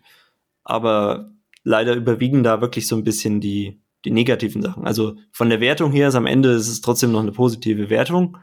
Aber wenn ich jetzt so daran denke, wie viele gute Sachen gibt es, wie viele schlechte Sachen gibt es, da muss ich leider sagen, da habe ich so ein paar mehr Sachen jetzt aufschreiben müssen, die, äh, die neg negativ sind, ja. Ja. Mhm. Ist, ist für mich eigentlich also bei man weiß ja natürlich als äh, langjähriger Game of Thrones zu sehr, was für einen Stellenwert immer Folge 9 hat. Und deswegen war ja. ja auch sehr gehypt eigentlich auf House of the Dragons Folge 9. Und ja, muss dann auch sagen, so diese ganze, was heißt Highlights, ja, diese Buddy Cop Geschichte war halt für mich so ein Downer, weil ja, das ist halt, okay, sehe jetzt eine ganze Folge lang, wie dieser äh, wie es dann der Damon ja in Folge 10 bezeichnet, ähm, wie, es, in meinem Zitat ja gehabt haben, dieser, diese betrunkene Thronräuberfotze von König, wie es ja quasi ja der Damon bezeichnet, ähm, quasi eine ganze Folge lang gesucht wird. Und halt, ja, dieses Thema CGI und dieser Ausbruch von der Rainis, ah, hat jetzt, schlägt jetzt schon schwer auf den Magen, muss ich sagen, für mich äh, wo sie irgendwie cool gefunden haben. Ähm, die Einführung irgendwie von den Erics, äh, die wo man jetzt da so richtig die Folge in Geltung gesehen hat, ähm, weil ja habe ich auch schon ein wenig durch ähm, andere Recaps von vorherigen Folgen ja mitgekriegt, ist ja schon immer gesagt worden, die Erics, die haben ja eine, wichtige Rolle. Und die hat mir eigentlich ziemlich gut gefallen, auch solide schauspielerische Leistung von den zwei. Ähm, genau, weil, weil da ist ja eigentlich wirklich so, ähm, weiß ich nicht, ob ihr das wisst, weil das sind in echt auch zwei echte Zwillinge, weil ja bei dem Thema Lannisters ist ja der gleiche Schauspieler. Das ist halt schwierig ähm, zu machen in dem Fall, weil die halt beide schon, ja. gleichzeitig natürlich äh, im, äh, in der Szene vorkommen. Ja, aber das, man, man sieht ja zum Beispiel, auch, es, es kann auch klappen, wie zum Beispiel bei The Social Network, äh, wo der Arnie Hammer ja, sag jetzt mal auch diese Winkel, was äh, Zwillinge ja auch miteinander spielt. Also es hat schon öfter gegeben, aber ich gebe dir recht, ja, in der Folge, es macht auf alle Fälle Sinn. Ist ein wenig ähm, aufwendig sonst, ja. Genau, die werden ja auch genau. später noch vorkommen, ne, in den weiteren mhm. Staffeln nehme ich mal an und äh, ja. Obwohl die Frage ist natürlich, wie häufig sie da aufeinandertreffen, weil jetzt nach der Folge sind sie natürlich an unterschiedlichen Plätzen. Ja, Stimmt, stimmt. Und erst dann in Folge 10 stehen, dass sie quasi dann so jetzt mal so gegenüber zwischen den beiden Fronten. Ähm, aber ja, wie gesagt, die zwei, also die hat mir eigentlich schon ziemlich gut gefallen. Auch dieser, wenn du das dann auch siehst mit diesem Kinderfight Club, ähm, wie ich es ja betitelt habe, fand die irgendwie krass, sowas dann zum Singen wie dann, sag ich jetzt mal, im, in Flohloch, in diesem verärmten Viertel vor Königsmund ähm, da nochmal einen genaueren Blick zu haben, was da ist, ist ähm, wie Christon und Eamon doch auch ein paar Bordelle besuchen, weil ja das, so jetzt mal, die, die Nummer eins Anlaufstelle ist, wenn man Egon suchen möchte, in irgendwelchen Bordellen zum Schau. Ähm, ja, dann auch ein bisschen was über den Eamon lernen, ja, der ja früher das auch durch den Egan, durch den Egan immer ja mitgeschleppt worden ist auf seine Trips. Ähm, genau, den, den noch ein wenig besser kennenzulernen und ja, ich finde irgendwie, weil es ja dies, diese, diese, diese Fanlager ja gibt zwischen Grün und Schwarz, wie wir es ja mir auf dem Discord selber ja auch gehabt haben. Aber meine Meinung ist jetzt das, vor allem jetzt in der Folge und spezieller dann auch, wo es in Folge 10 kommt, finde jetzt ich so, war jetzt für mich nach der Folge klar, auf welcher Seite das ich stehe. Also das, die Grünen mit den, mit den ganzen Sachen, wie es dargestellt worden ist in der Serie, hat's, gibt's für mich eine Seite und das ist Team Schwarz. Ähm, weil ich ja auch schon gehört an Julian, ich glaube, das kannst du mir bestätigen, im Buch ist ja das eigentlich ein bisschen schwieriger, weil beide Seiten so viel Hassmomente naja, eigentlich haben absolut, für, die, für den jeweiligen Leser, ähm, dass eigentlich schwierig ist im Buch, sich für eine Seite zu entscheiden, weil beide sehr unmoralisch handeln, immer. Ja, da ist halt die Rolle von der Rhaenyra auch nicht so herzlich, mütterlich ausgelegt, sondern äh, ja, wie man es halt in Folge 4 schon gesehen hat, halt viel Spaß und Freude und halt auch sehr offen und ja, schwierig einfach. Mhm. Na, also deswegen war es für mich eigentlich nach der Folge klar, dass ich da Team Schwarz bin. Äh, von der ganzen Charakterentwicklung her und von dem Handeln her. Und ja, wie, wie gesagt, zum Schluss für mich persönlich noch ein Highlight Egons Krönung. Finde ich war cool inszeniert. Ja.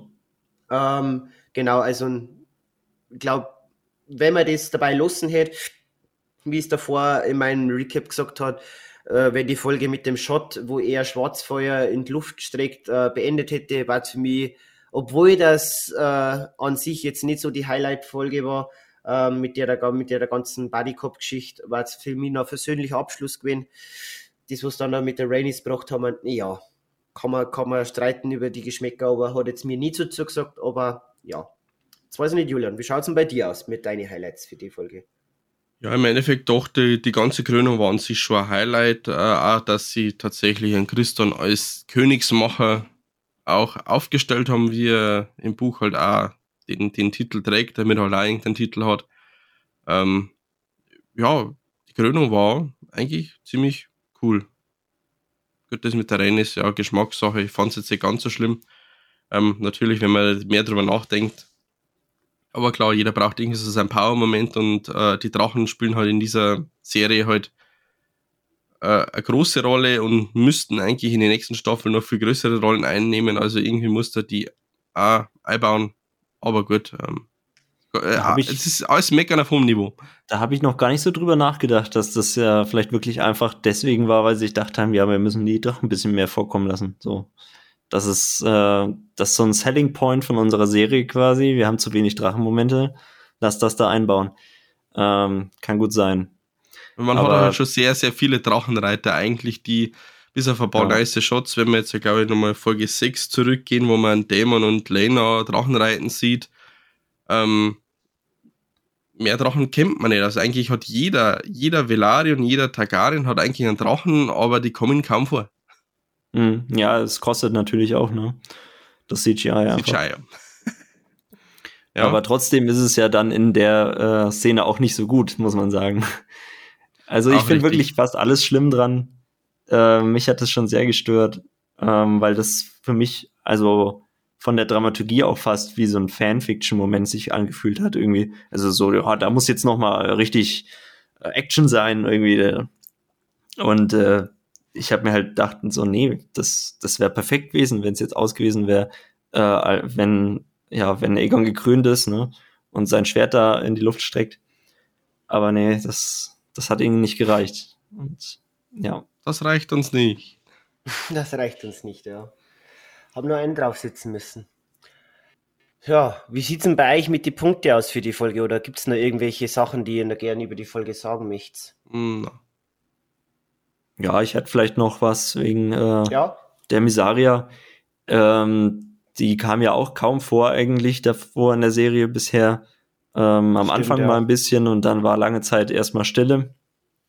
Und da habe ich das auch ein bisschen als äh, so ein Störkörper irgendwie empfunden, dass die jetzt da plötzlich äh, da so reingrätscht mit dieser Sache mit dem Kinderfight Club so, weil man hat nicht so wirklich verstanden, warum sie diese Motivation hat. Also wir haben sie jetzt bisher nicht irgendwie als jemand kennengelernt, der irgendwie so richtig für das äh, gemeine Volk irgendwie äh, kämpft oder so, sondern ja, sie war halt einfach hier vom äh, vom Dämon halt äh, die, wie sagt man, Mätresse.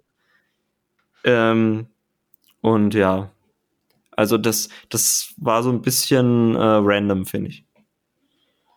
Und ähm, ja. auch jetzt der Tod von Lord Bienengraben, ähm, der war an sich schon eigentlich ganz cool, aber vielleicht ein bisschen unlogisch, dass man da, wenn man jetzt da auf diese, also er hat ja eigentlich nur ihn ein bisschen an der Schulter irgendwie gepackt, dann ist er sofort umgefallen und mit dem Kopf direkt auf die Kugel und dann auch sofort tot. Weiß ich nicht, ob das passieren wird äh, wenn man ja, jemanden so auf eine Kugel haut, aber man weiß nicht. Vor allem, vor allem der Christian hätte eigentlich sein Schwert auch dabei gehabt, weil irgendwie, keine Ahnung, ramm sein, oder ramm ihm dein Schwert irgendwie von hinten durch. Das war ja eh die Buchvorlage. Die Buchvorlage ist, der Labinenkran so, steht so. auf, will zur Tür, um halt äh, die Araben loszuschicken und der Ding, der Christian äh, spießt ihn von hinten auf. Ja, die Sache ah, ist, ja, in der Serie, also hat es zumindest auf mich so gewirkt, als wollte er den gar nicht umbringen. Also das war wieder so ein Zufall. Äh. Das passiert ja beim äh, ja, Sir Sauerkraut gerne mal, ähm, dass er so ein bisschen über die Stränge schlägt und der das gar nicht will anscheinend. Das hat man ja bei der Hochzeit auch schon ähnlich. Ähm, da wird halt mal jemand aus Versehen umgebracht, so.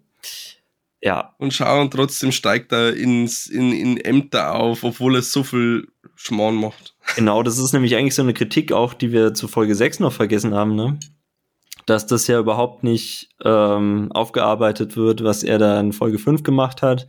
An der Hochzeit. Stimmt, ja, wir haben das, wir haben das in der ersten, im ersten Teil schon mal kurz angesprochen, Ach, dass ja, er halt eigentlich, aber ja, stimmt, eigentlich hätten wir es zur Folge 6 nochmal dazu sagen müssen, dass es tatsächlich kein, keine Konsequenzen für sein aus dem Nichts Zermatschen von Menschen gibt. Ja, und das hat ja auch viele sehr gestört. Ähm, und mich jetzt auch ein bisschen, aber es war jetzt nicht mein größter Kritikpunkt der Serie, aber äh, bisher, aber ja. Ähm, kann ich schon auch verstehen, wenn man das nicht so toll findet. Ja, Christian ist irgendwie eh so ein Charakter, der, der kann alles machen äh, in der Staffel, irgendwie, außer gefühlt irgendwie einen König umzubringen und er kommt immer durch. So kommt es mir vor. Der Königsmörder, der findet erst 100 Jahre später statt. Ah, ja, ja. ja, er hat ja die Unterstützung von Alicent. Also man kann es ein bisschen verstehen, äh, man kann es ein bisschen erklären einfach, warum er damit durchkommt, aber trotzdem, so lasst es doch mal die Charaktere irgendwie in, in der Serie einfach mal schildern, uh, statt da irgendwie jetzt einfach so den Mantel des Schweigens drüber zu hüllen. Ja, das auf alle Fälle, aber ja, warten wir mal ab, vielleicht, vielleicht muss er in Staffel 2 mal mit ein paar Konsequenzen leben, der Herr Schmalzlocke. Du bist einfach nur neidisch auf seine Haare. ja, schau weil ich, ich weiß nicht einfach, ob es ist, äh, wir haben ja in, in der vorherigen Teil haben wir schon mal diskutiert über seine wunderschönen Haare, mhm. weil ich habe ich hab auch lange Haare, aber bei mir schauen die auf alle Fälle nie so glänzend schön aus, ja. wie so einfach so ein Typ im Mittelalter, die wo, glaube ich, damals noch keine Spülung gehabt haben. Ähm, aber es ist faszinierend, weil so Christian, außer bis da haben's, glaub, haben wir, glaube ich, eh geschmerzt, weil im Laufe dieser, dieser Zeitsprünge, er kriegt ein bisschen anderen Bart, aber letztendlich schaut er genauso aus wie in Folge 1. Ja, aber ich meine, es gibt auch in unserer echten Welt, sage ich mal, äh, Leute, die halt irgendwie gefühlt nicht altern, ne? Also so ein Keanu, Keanu Reeves. Reeves, oder ja. Tom Cruise oder so. Uh, ähm, ist halt anscheinend einer von dem Schlag. Mhm. Stimmt, Paul Rudd ist einer so ein Kandidat, ja. ja. Ja, schauen wir mal. Vielleicht wird er dann in Staffel 2, vielleicht kriegt er zumindest eine andere Haarfarbe. Ein wenig, genau. Wie, wie, wie, wie, wie du eh schon gesagt hast. Das rote Haar. Ja. genau. Äh, gut. Punkte noch vergeben. Punkte müsste man noch vergeben. Ach so, ja. Wer, wer, wer, wer möchte anfangen? Da fange ich mal an. Mhm. Ähm, mit einer 7 von 10. Das, ja, da könnten wir jetzt sagen, das ist ja eigentlich ganz gut aber für House of the Dragon Verhältnisse ist es halt wirklich, äh, also so mit Abstand die schlechteste Folge für mich auf jeden Fall von der Staffel. Ja, vor allem, ja. du hast jetzt mit 3x9 angefangen und steigst um zwei Punkte runter. Ja, eben. Ja. das, das sagt schon was aus auch. Äh, Enttäuschung ist erkennbar. Ja. ja. Wie schaut's bei dir aus, Julian? Ich bin bei 8. Du bist bei 8. Ja, ich bin aber auch eher auf den Anbau seiner Seiten. Ähm, ich bin auch eher bei der 7, weil für mich hat die Folge einfach zu wenig irgendwie letztendlich dann hergeben und für das, ich war halt, durch das, dass ich halt so gehypt war auf Folge 9 äh, aus Westeros äh, Serien, ja, bin ich dann schon ein bisschen enttäuscht worden, dass nicht irgendwie was krass passiert ist, weil es ist jetzt natürlich nicht durchgehend bei Game of Thrones jede neunte Folge so krass gewesen, ähm, aber eigentlich so im Durchschnitt war schon, wenn ich mich jetzt so zurückerinnere, ja, eins äh, Ding, ähm, jetzt fällt mir nicht ein, Sean Bean, äh, äh, dann voll, Staffel 2 haben wir äh, Schlacht um Schwarzwasser, Staffel 3 Rote Hochzeit, dann glaube ich Staffel 4 der Berg gegen ähm, Oberin Martell. Oberin Martell, genau, Staffel 5. Weiß jetzt gar nicht mehr, Staffel 6 hat auf, einmal, äh, hat auf alle Fälle Battle of Bastards. Äh, aber Staffel 5 wollte mir jetzt. Ah, ist, ist nicht Hardtime? Staffel, äh, Staffel 6 Hardtime. Ne, Staffel 5, oder? Staffel 5 stimmt, die ist Hardtime. Ja, ja, aber eigentlich immer, wie gesagt, ein Highlight eigentlich, aber deswegen bin ich da, haben meine Erwartungen nicht so erfüllt worden und deswegen ist leider auch nur 7 von 10 worden. Okay. Genau. Dann würde ich sagen, jetzt mit schon ein bisschen, also schon ein wenig über die zwei Stunden Marke wir, überschritten. Wir brechen den Rekord von Folge 1. Ja, obwohl, obwohl dass wir unsere vorherigen Rubriken, wir haben ja die ja weggelassen. Ja. Ja, ich meine, ist ja auch klar, wenn man äh, zu dritt ist, ne, dann, dann wird logischerweise noch ein wenig mehr geredet. Ja. Das äh, ist einfach natürlich, so da kann man nichts machen gegen. Ja. ja. Na, aber wie gesagt, wir haben ja dann eh versucht, wir dann ab 2023, gell, Julian? Da möchte man kürzer in die Folge. Vielleicht sollte man nicht wieder irgendeine, irgendeine ganze Serie, jede Folge besprechen, sondern einfach das große Ganze. Aber es ist halt Game of, äh, House of the Dragon, unser Jahre ja. eins, unsere Jahreshighlights und da ja, müssen wir schon ausführlich Müssen wir ausführlich Aber bleiben. jetzt kommen wir zur, zum Staffelfinale, würde ich sagen. Zur finalen Folge 10 mit dem wunderschönen Titel Die Schwarze Königin oder im Original der Black Queen. Nachdem wir also in Folge 9 nichts von dem, der schwarzen Seite gesehen haben, ähm, werden wir in Folge 10 sehr viel von der schwarzen Seite sehen, dafür wenig bis kaum von der grünen Seite. Aber kommen wir später dazu. Äh, die Renis ist nach ihrem Auftritt äh, in, der, in der Drachengrube auf Melis nach Drachenstein geflogen und dort informiert sie die Rhaenyra und den Dämon, dass der König Viserys verstorben ist und der Aegon vor den Augen des Volkes zum Nachfolger gekrönt worden ist. Rhaenyra ist danach natürlich ziemlich fertig und der Dämon, so kennt man, total wütend. Und er möchte natürlich von der Rennes dann auch gleich wissen, warum sie die Feinde nicht sofort verbrannt hat, wenn er, wenn es die Chance gehabt hätte. Und äh, die Rennes sagt dann, dass das halt gleich einen Krieg ausgelöst hätte und sie wollte keinen Krieg anfangen. Und nur aus Loyalität zum Corlys und weil, äh, und weil ihr, der, weil der Viserys ihr Vetter ist, ist sie auf Drachenstein gekommen, um Rhaenyra zu warnen. Und ähm, sagt ihnen, ja, haut's ab von Drachenstein, weil es wird gefährlich. Ähm, aber wie wir uns erinnern, Rhaenyra ist schwanger und aufgrund der schockierenden Nachricht setzen die Wehen ein und äh, die Geburt fängt wieder an. Und der Dämon versucht derweil Drachenstein irgendwie kampfbereit zu machen. Weil er glaubt, dass der Otto sofort ankommt und grün äh, und, und ähm, angreift. Und da liegt er eigentlich gar nicht so weit weg. Ähm, Rhaenyra informiert aber noch äh, an Chase und Luke über die Neuigkeiten, dass ihr Opa gestorben ist und ermahnt aber auch beide Kinder, dass sie jetzt nicht vorschnell handeln sollen, sondern bitte auf ihre Mutter hören sollen. Die, die diese Info geben es dann auch an Damon, aber der hat mittlerweile auch schon Rat versammelt und versucht natürlich jetzt irgendwie in Kampfstellung zu ähm, kommen. Rhaenyra gebiert derweil unter Schmerzen ihr Kind, äh, wie sich aber rausstellt, ist es leider eine Totgeburt und jetzt ist es eigentlich eh schon fertig und jetzt bricht es eigentlich vollkommen zusammen. Sie nimmt das tote Kind in ihren Arm und trauert und anstatt es aber abzugeben, ähm, wickelt es in Tücher ein und bereitet die Beisetzung vor und versucht sich halt davon eben von dem, oder dadurch eben von dem Kind zu verabschieden Ähm, es ist eigentlich auch eine ziemlich harte, emotionale Szene, weil sie halt das auch wieder wie in Folge 6 schon selber durchstehen möchte und das nicht irgendwie abgeben möchte. Also es ist eigentlich, Rhaenyra ist eigentlich schon eine ziemlich krasse Kämpferin, muss man da dazu sagen. Die Beerdigung, glaube ich, findet dann eh im kleinen Kreis statt und der Dämon ist am Strand und äh, ja, äh, versucht den Verlust seines Kindes zu verarbeiten. Sie verbrennen eben im kleinen Kreis den Leichnam und die Bestattung wird aber unterbrochen, als der Zwilling, der Eric Cargill, hinzustößt.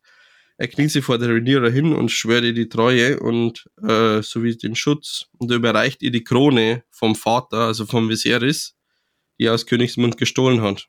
Äh, der Dämon nimmt daraufhin die Krone und krönte Rhaenyra und kniet mit den Worten meine Königin vor ihr nieder. Und alle Anwesenden und auch eine, Re nein, eine Rennes nicht. Alle Anwesenden tun es gleich.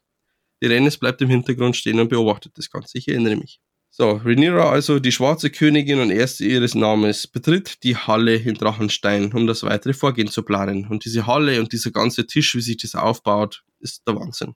Zusammen mit dem Dämon und dem Rat überlegt die Königin also, welche Häuser eigentlich noch hinter ihr stehen, nachdem ja in Folge 1 sich viele Häuser vor ihr niedergekniet haben und ihre Treue geschworen haben. Und, wie ich gerade eben schon gesagt habe, das Haus Velaryon hat sich auch noch nicht positioniert. Die Rene sagt dann, dass ihr Mann mittlerweile wieder gesund ist und nach Drachenstein kommt und ähm, ja, einfach mal, muss man einfach mal schauen, wie sie sich positionieren. Ähm, sie kämen aber im Endeffekt drauf, dass der einzige Vorteil, den die von Drachenstein haben, ist, dass sie mehr Drachen haben, weil zahlenmäßig wären sie für einen möglichen Krieg unterlegen. Und dann kommt es zu einem Remake einer Szene von Folge 2, denn der Lord Otto Hohenturm kommt wieder mit einer Delegation nach Drachenstein. Und wieder ist es der Dämon, der sich mit, seine mit seinen Wachen ihm in den Weg stellt. Und auch wieder ist es die Rhaenyra, die auf ihrem Drachen Syrax angeflogen kommt und ja, in die Situation betritt. Ähm, der Otto lässt vom Aegon, ihrem Halbbruder, ausrichten, dass sie und äh, der Chase Drachenstein behalten können, wenn sie aber ein Aegon im Gegenzug als König des Eisernen Throns anerkennen. Und er schlägt, und der Otto schlägt ihnen vor, dass der Luke weiterhin auch rechtmäßig Erbe für Driftmark bleiben darf und auch die Ländereien des Haus Velarions bekommt und ähm, Dämon seine Söhne, also im Endeffekt der, der Aegon, der dritte des seines Namens, muss man jetzt schon fast sagen, und der Viserys sollen Posten am Hof in Königsmund bekommen. Natürlich, Rhaenyra positioniert sich vom Otto, reißt ihm die Brosche vom Revers und beschimpft ihn als Verräter. Also diesmal keine Showdown-Tale, sondern da äh, wird äh, ziemlich viel erzählt. Er wiederum positioniert sich natürlich und sagt, äh, die, dass ihre Thronfolge geändert haben, als Viserys einen Sohn bekommen hat. Und lässt auch von der Alicent ausrichten, dass äh, die Alicent wiederum aber die Freundschaft nicht vergessen hat. Äh, es muss also im Endeffekt auch kein Blutvergießen stattfinden und äh, das Reich kann in Frieden fortbestehen. Der Dämon wiederum ist aber nicht so cool, kennen wir ja, und äh, ja, beleidigt und macht dadurch deutlich, dass er sicherlich nicht Alicents Angebot äh, annehmen wird und versucht sehr schwer zu ziehen. Und Rhaenyra ist es diesmal, diesmal die am Machtwort spricht und sagt am Otto, dass äh, die Antwort darauf äh, auf dieses Angebot am nächsten Tag folgt. Und dann kommt es eigentlich zum ersten Streit zwischen Dämon und Rhaenyra, die eigentlich über die gesamte ja, Staffel irgendwie so wie Herz und eine Seele, äh, stimmt vielleicht nicht ganz, aber zumindest halt wirklich Liebende, denen immer schwer irgendwie zutrauen hätte können, dass die sich irgendwann einmal an die Google gehen, im wahrsten Sinne des Wortes. Und sie streiten halt über das ganze Vorgehen, sie sprechen über diese valyrische Geschichte, dass es ja schon mal Kampf Drache gegen Drache gegeben hat. Und wir wissen ja alle, wie das endet. Und ja, Rhaenyra erinnert halt dran, was ihre Pflicht als Königin ist, ob es für Frieden einstehen soll oder ob sie jetzt irgendeinen Krieg anzetteln soll. Der Dämon reagiert aber wütend und ist absolut uneinsichtig. Ähm, das Ganze passiert sogar auch noch vor dem Rat, also vor, ich sage jetzt einmal Kriegsrat. Deswegen lässt Rhaenyra auch den Saal räumen, um mit ihrem Mann allein zu sprechen. Und sie spricht das Thema, das Lied von Eis und Feuer an. Und der Dämon ist ziemlich verwirrt und weiß gar nichts damit anzufangen. Und äh, der ist so verwirrt, dass er tatsächlich seiner Frau an die Gurgel geht und sie wirkt. Und ähm, Rhaenyra versteht dann, dass der Viserys ihm anscheinend davon nie was erzählt hat. Und daraufhin geht der Dämon auch aus dem Raum hinaus. Mittlerweile ist auch der Corlys angekommen und die Rhaenys berichtet eben von den jüngsten Ereignissen. Also Viserys tot, sein Bruder Waemon tot. Ähm, der wiederum, ja, packt es eigentlich ganz cool weg, so nach dem Motto, sein Bruder hat immer schon zu viel gewollt und wahrscheinlich hätte er eh am eigenen Thron, am, am eisernen Thron sitzen wollen. Und die Rennes warnt ihn aber, dass äh, die, der Chase und der Luke und der Joffrey nie vor Aegon sicher sein werden. Und dass eigentlich die Rhaenyra die einzige momentan ist, die einen kühlen Kopf behält und eben nicht ein Reich in den Krieg ziehen möchte. Der Corlys versichert der Rhaenyra also im Anschluss, dass er auf ihrer Seite steht und bietet ihr seine Flotte an. Äh, er ist ja der Meinung, dass der Verrat der Hohenturms bestraft werden muss. Ähm, Rhaenyra ähm, möchte ihn nicht oder niemals die Erste sein, die irgendwas mit, irgendwie den Krieg startet. Äh, sie muss auch erst einmal schauen, wer überhaupt auf ihrer Seite ist. Der Corlys erzählt dann, dass sein Krieg der, äh, bei die, äh, gegen die Triarchie erfolgreich war und dass sie die komplette Kontrolle über die Trittsteine haben. Ähm, und auch die Rennes mischt jetzt mit und ähm, sichert die Unterstützung zu. Und so endet jetzt erst einmal dieses Gespräch. Dann geht's natürlich noch äh, darum, die ganzen Häuser, die in Staffel, äh, in Folge 1 ihre Unterstützung gesichert oder in Unterstützung versichert haben. Das war wer eben die Herren von Winterfell, Hohenherren, Sturmkap. Da braucht es ja noch ja, die Aktualisierung des Ganzen. Und äh, der, der Chase schlägt vor, dass sie, also dass der Luke und er die Nachrichten auf ihre Drachen überbringen, weil Ra Drachen schneller fliegen würden wie Raben. Und deswegen willigt die Rhaenyra ein, und schickt den Chase nach Winterfell und Hohenher und der Luke soll nach Sturmcup äh, fliegen, weil das vermeintlich äh, eigentlich das Einfachere ist, weil Sturmcup sich schon immer äh, auf Seiten von die Targaryens befunden haben. Sie ermahnt ihre Söhne aber, dass sie die Aufgabe nur als Bote ausführen sollen und nicht als Kämpfer gehen sollen. Ähm, und sie sollen ihr schwören, dass sie sich an keinerlei Kämpfen beteiligen. Und dann kommt es leider zu einer Szene, die für einen Buchleser sehr, sehr anstrengend werden. Und zwar, wir begleiten wir einen Luke, wie er eben ins vermeintlich einfache Sturmkap reist, um dort vom dortigen Lord Boros Baratheon empfangen wird. Leider ist da auch schon der Aemond eingetroffen. Das sieht man ganz am Anfang gleich äh, als er im Regen in Sturmkap ankommt und es einmal blitzt und mal ganz im Hintergrund die riesige Silhouette von Vega sieht. Ähm, Im Thronsaal sieht er also auch seinen Reiter oder ihren Reiter. Der Luke übermittelt also die Nachricht seiner Mutter. Der Lord Boros ist daraufhin sehr wütend. Ähm, so nach dem Motto, warum erinnerst du mich nur an den Eid und warum machst du mir kein Angebot? Der Eamon hat wenigstens gesagt, er, er schickt mir Waffen und möchte eine meiner Tochter heiraten.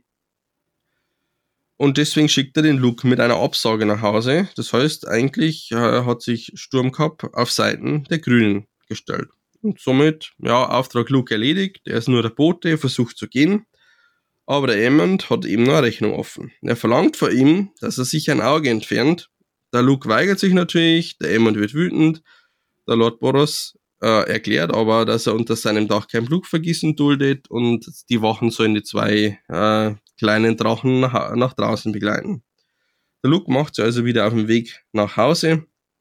Es stürmt und äh, er sagt seinem Drachen Arax, dass er seine Sinne schärfen soll und ihm genau gehorchen soll.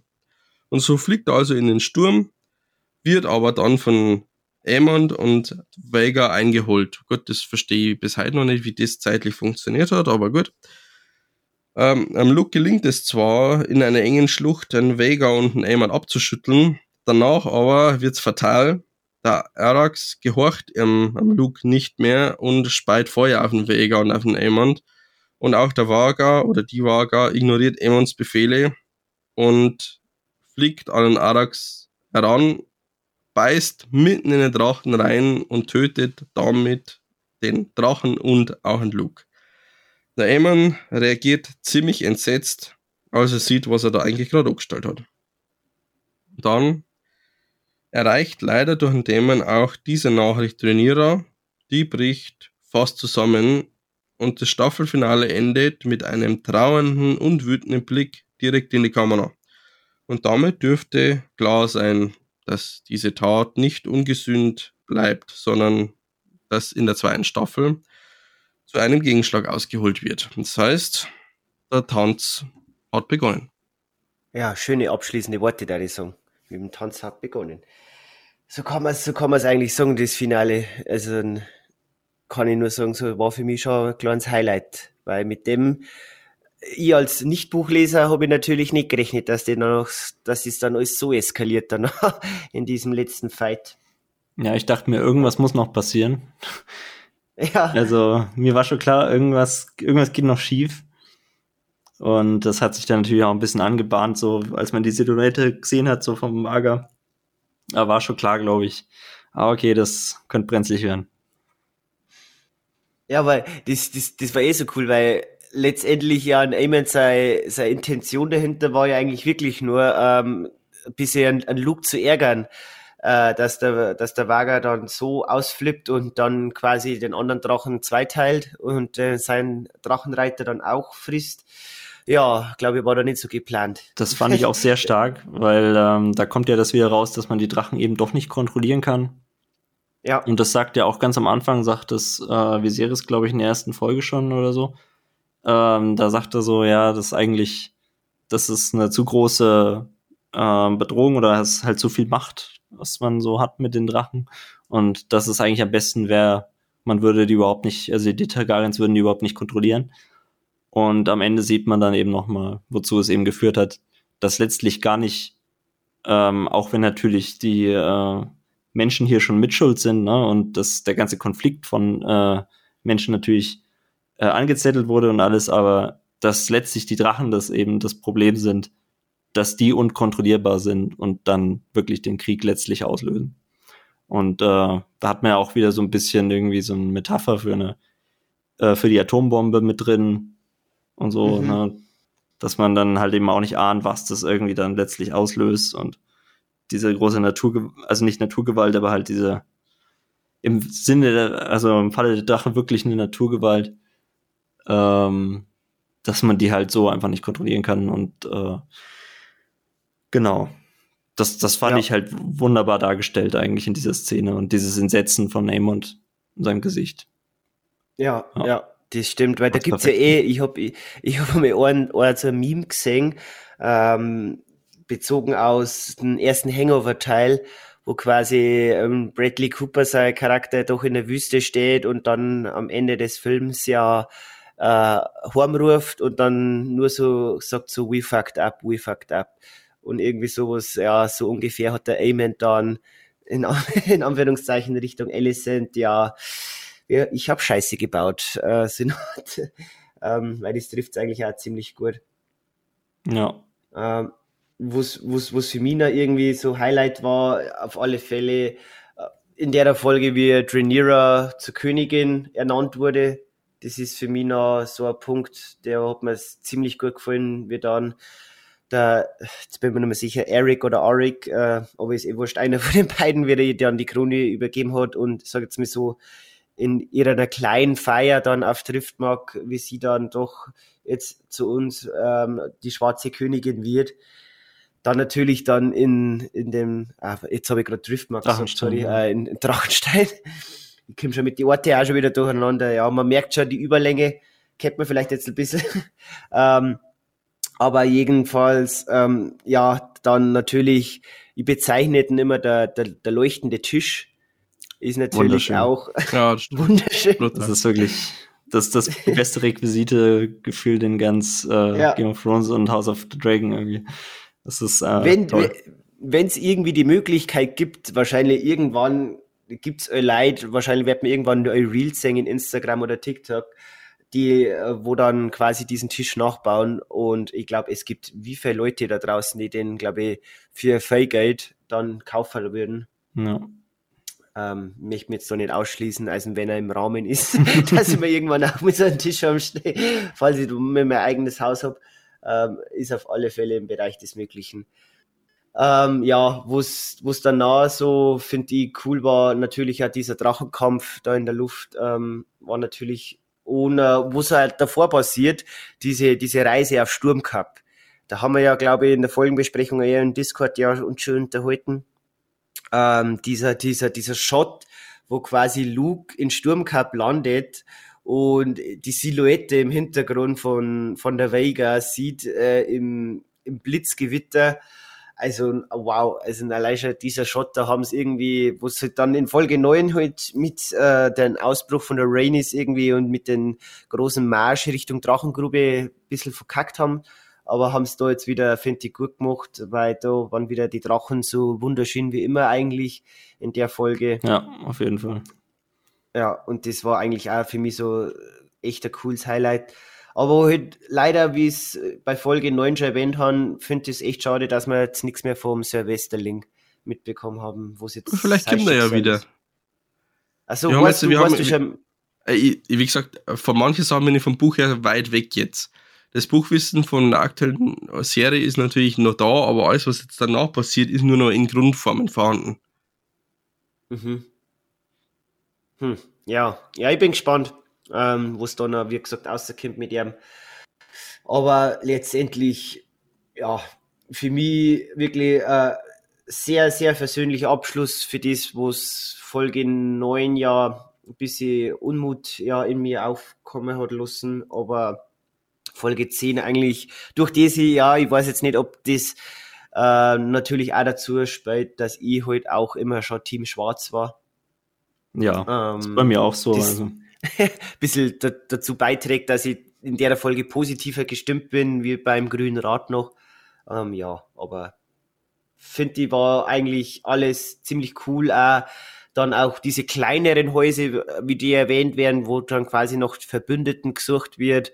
Ähm, wo es ich vielleicht ein bisschen negativ ankreiden muss, äh, das ganze Thema um ein ähm, Corliss ist mir dann doch als ein bisschen zu einfach gegangen. So, Corliss ist wieder da, ja, okay, das Fieber an sich, er hat zwar dann, er hat erst zwar dann ein bisschen bettlägerig, aber das ist mir dann alles doch ein bisschen zu schnell gegangen. Ähm, ja, aber natürlich, du hast jetzt dann noch eine Folge dem her geschuldet, glaube ich, her haben sie es dann fast so machen müssen, dass das mit dem, die ganze Story um den Corliss äh, eigentlich ein bisschen schneller ähm, voranbringen haben müssen.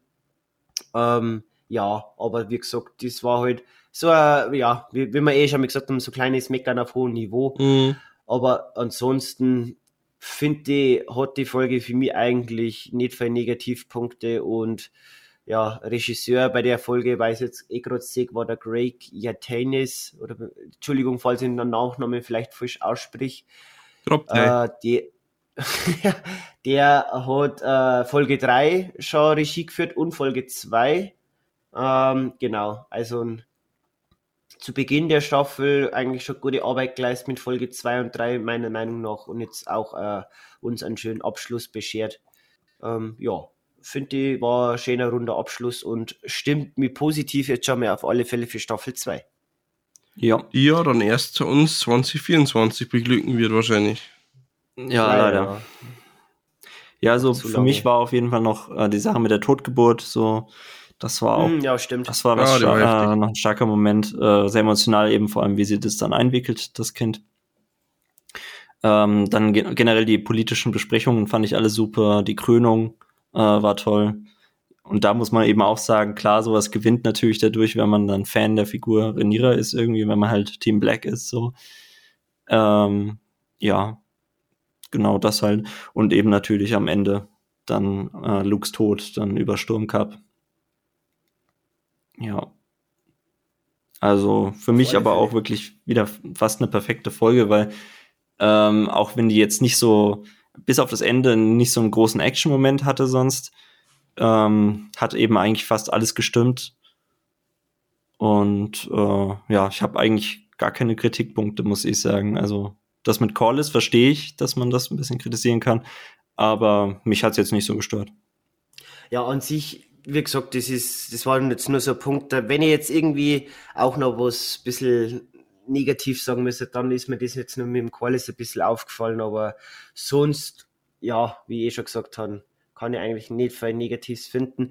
Einerseits natürlich, ich hätte noch einen kleinen Blick natürlich auf den äh, Ch Harris äh, oder ja, Chuck Harris. Chase Harris. Chase. Chase Harris. Ha? Chase. Sag einfach Chase. Chase. Okay, Chase. Dass man vom Chase noch ein bisschen was sieht, aber das wird dann eh wahrscheinlich dann zweite Staffel. Staffel. Zweite Staffel dann endlich wieder auf Winterfell. Ich freue mich auch schon drauf, weil wir ja, sag jetzt mal, von den Starks haben wir ja nur bei der Reniera ihrer äh, Krönung ähm, ja einen Lord Stark gesehen. Ähm, da freue ich mich schon wieder, wenn wir zurück auf Winterfell kommen. Also normalerweise dürften wir in den nächsten Staffeln noch sehr, sehr viel mehr von den ganzen Häusern und auch deren Herrschaftssitzen sehen. Da freue ich mich mhm. auch am meisten drauf, muss ich sagen. Ja, da habe ich richtig Bock. Ja, ja, weil jetzt ist, ich hatte eh noch jetzt äh, momentan auf dem Server ja mit dem Rewatch von Game of Thrones ja mittendrin. Ich bin leider noch nicht so dazu gekommen, um ehrlich zu sein. Ja, nicht. Aber möchte auf alle Fälle auch noch machen, weil ich habe ja die 4K-Box daheim. Ich möchte ihm auf alle Fälle auch noch äh, jetzt endlich mal anfangen mit dem Rewatch, weil jetzt passt eigentlich gut jetzt in der Zwischenzeit zwischen Staffel 1 und Staffel 2 von House of the Dragon. Ja, aber freue mich schon Richtung Staffel 2, was da noch uns, uns alles erwartet. Aber aufpassen, weil natürlich auch viel gespoilert wird jetzt in Game of Thrones. Ja, ich weiß, ich, ich also ich habe ja mich selber schon ein wenig gespoilert durch die Szene vom Joffrey und ähm, wie heißt's? Marguerite, ne? Äh, Natalie Dormer halt. Ja, Marguerite. Ja. Marguerite, ja, diese Szene, wo es quasi da vor der Grube dort stehen und er quasi das Ende. Ja, ja, also, aber sagt's nicht, ne? ja. Ich, aber doch. ich werde das auch überspringen ja. jetzt bei dem, bei dem Rewatch, die, die Szene, oder halt vielleicht sogar die ganze Folge, so damit ich ja nicht das höre. ja, ja. Ja, das, ich habe es leider irgendwie, ich weiß jetzt nicht mehr, in irgendeinem von den sozialen Medien habe ich die, den Ausschnitt mir kurz gesehen ja. und äh, ja, ärgerlich, aber vielleicht habe ich es ja wieder, bis so weit passiert, schon wieder vergessen, hoffe ich mal. Hoffen wir Genau. Äh, Julian, was sind denn so deine Highlights noch? Du hast das uns noch nicht berichtet. Ähm, ja, doch, eigentlich während der Erzählung schon. Also diese ganze ähm, Tischthematik, wie halt einfach das, das ähm, Ratsleben und das Leben auf Drachenstein stattfindet. Äh, der, der Drachenritt an sich. Äh, die Geburtsszene natürlich auch wieder hoch emotional. Äh, dieser, dieser Fuß, glaube ich, ich habe es damals beim First Watch schon mal notiert, der kleine Fuß war heftig, weil er diesen, ja, ist halt, die, die schrecken halt vor nichts ab und es macht das Ganze halt einfach so, so gut, die ganze Serie. Ja, ansonsten habe ich eigentlich eh während meiner Erzählung schon versucht, irgendwie mein, mein, mein, mein Feedback einzubauen. Ja.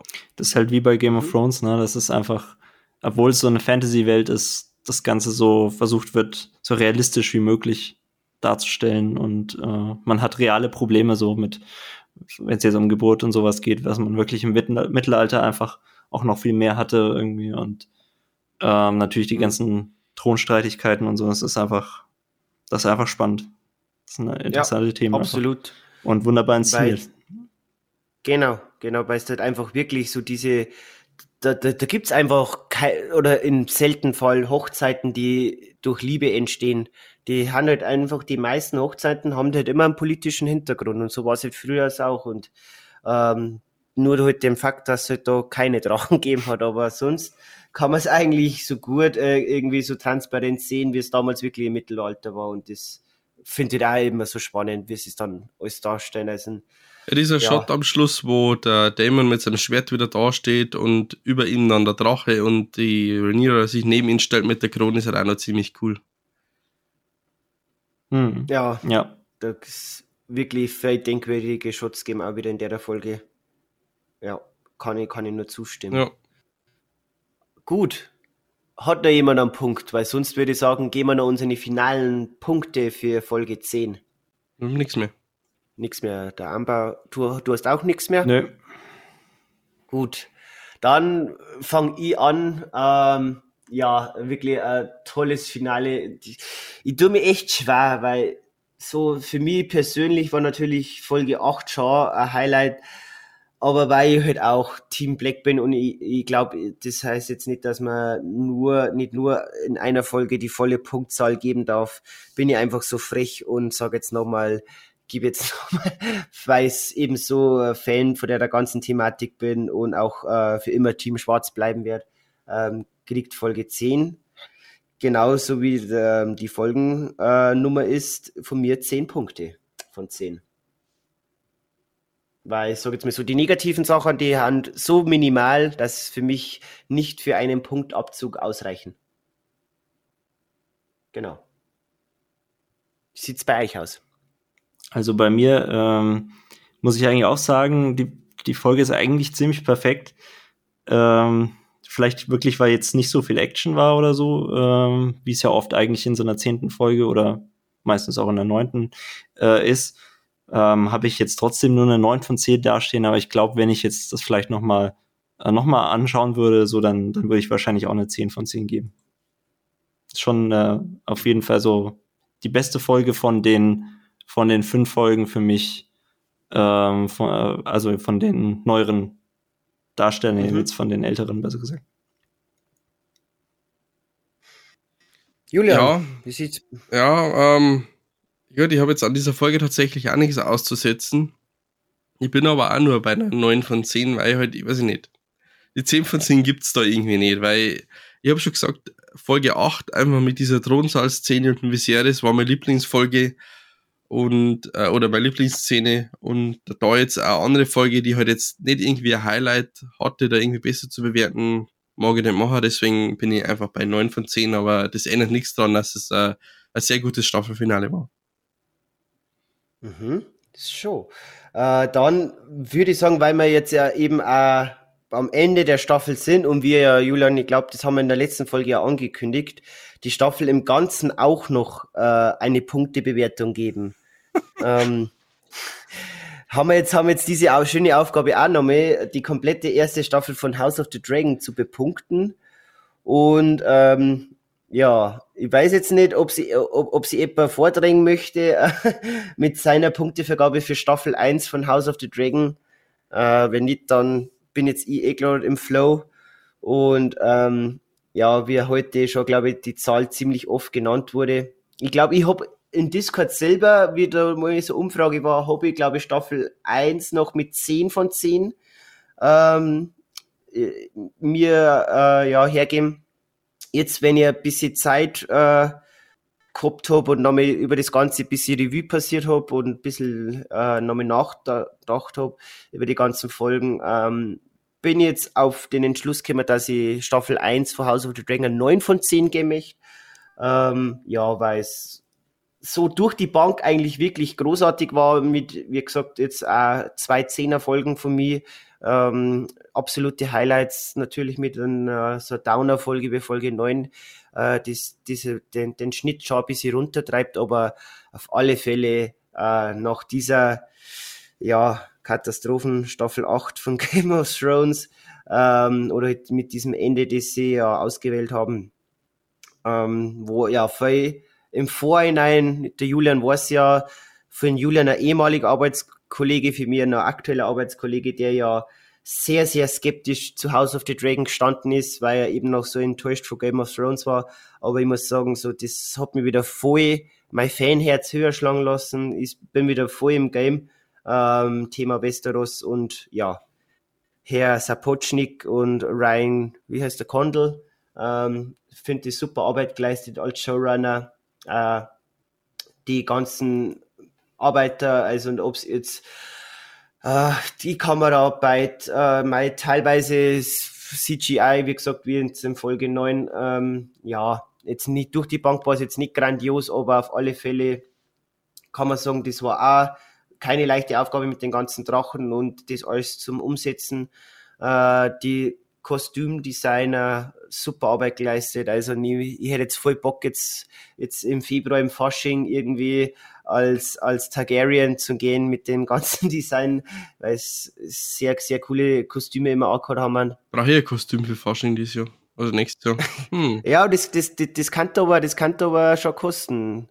Äh, reich werden, so ein Targaryen-Outfit, aber. Haare ein bisschen weiß färben und einfach irgendwie ein, ein edles ja, Gewand an. Weil ich hätte ich hätt einen Damon seine Haarlänge. Das stimmt. Also so, ich hätte ich hätt so, so die Haarlänge vom Damon jetzt in die letzten Folgen, also nicht am Anfang von der Staffel, da hat er es doch noch ein wenig länger gehabt, wie ich jetzt aktuell habe. Aber jetzt zum Schluss aus so diese Haarlänge vom Damon habe ich eigentlich aktuell auch.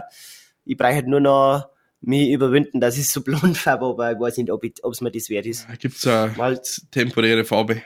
Hab's mir auch schon überlegt, sehen, muss ich sagen. Wirklich? Ja. Ja, ich bin, bin schon, ja, schauen wir mal, wo es jetzt dann im Februar noch, noch im Fasching alles ja, das ist. Das ist aber ein guter Tipp. Das ist ein guter Tipp. Ja, ähm, ja, aber sonst, wie gesagt, auf alle Fälle konnte mich Staffel 1 sehr gut überzeugen und sehr gespannt schon auf Staffel 2. Ja. Wie schaut es bei euch aus? Also, ich kann mich da eigentlich nur anschließen. Ich habe da jetzt auch gar nicht, glaube ich, wirklich äh, noch was zu sagen zusätzliches so, weil hast du eigentlich alles äh, abgedeckt, was ich jetzt auch gesagt hätte. Ähm, ist halt wirklich äh, mindestens so gut fast, würde ich sagen, wie der Einstieg äh, von Game of Thrones damals mit der ersten Staffel. Und man hat wieder richtig Bock auf das Universum so. Und ich, wie gesagt, ich gucke ja jetzt auch äh, Game of Thrones wieder. Und äh, also, dass House of the Dragon das schafft, da, das zeigt ja eigentlich schon, wie gut die Serie ist, weil die achte Staffel die hat mich auch völlig deprimiert zurückgelassen erstmal und da wollte ich auch gar nichts mehr zu tun haben eigentlich eine ganze Zeit lang mit dem Franchise. Und ja, jetzt habe ich wieder richtig Bock. Gut so. Bei dir, Julian. Ja, ich kann, ich kann eigentlich nichts mehr anknüpfen. Es ist eigentlich alles gesagt, was gesagt werden musste. Also du schließt die quasi komplett. Kom komplett. Und ja. Das ist, das ist schön, das mag man gern hören. Ja, das gut, Haus äh, des Drachen muss vereint sein. Das, das stimmt und wir haben ja Team Schwarz alle drei und das ist auf alle Fälle jetzt ein schöner Abschluss dann da ich sagen, für diese Folge, die mir die jetzt an Start an der drei Stunden Marke kratzt. Ähm, ja, das, das, das, das hat gut hingehaut mit dem, dass wir kürzer werden möchten, aber ja, für, das haben wir ja für 2022 ja noch nicht geplant. Erst ab 2023, dass wir kürzer werden. Gut, dass ich die noch einbremst habe mit News und äh, Just Watched, weil sonst waren wir jetzt bei dreieinhalb Stunden. Ja. Na, aber ähm, vorausblickend, ich glaube, wie wir es eh schon in der Black Panther Folge ja angekündigt haben, Julian, wir haben jetzt noch eine abschließende Folge für, äh, schauen wir mal, dann sehen wir schon in diesem Jahr. Ja und das wird unser Weihnachtsspecial mhm. werden. Weil wir haben ja immer wieder so Special-Ausgaben. Ähm, haben wir ja heuer schon zur Gruselzeit ein Halloween-Special ausgebracht, wo ich quasi meine zehn Lieblings-Horrorfilme vorgestellt habe. Und wir werden jetzt in der letzten Folge dieses Jahres, die auch an Weihnachten erscheinen wird, ähm, ein bisschen über Weihnachtsfilme quatschen. Ja. Genau. Julian, ich hoffe, du Du holst bis dahin noch Stirb langsam noch, ähm, den besten Weihnachtsfilm aller Zeiten. Ähm, bis Sonntag, genau. bis Sonntag schaffe ich glaube ich. Ja, aber ja, zumindest, also mir wird man, wie wir es eh, glaube ich, schon gesagt haben, über Guardians of the Galaxy das Holiday Special. Machen wir vor einer Watchparty.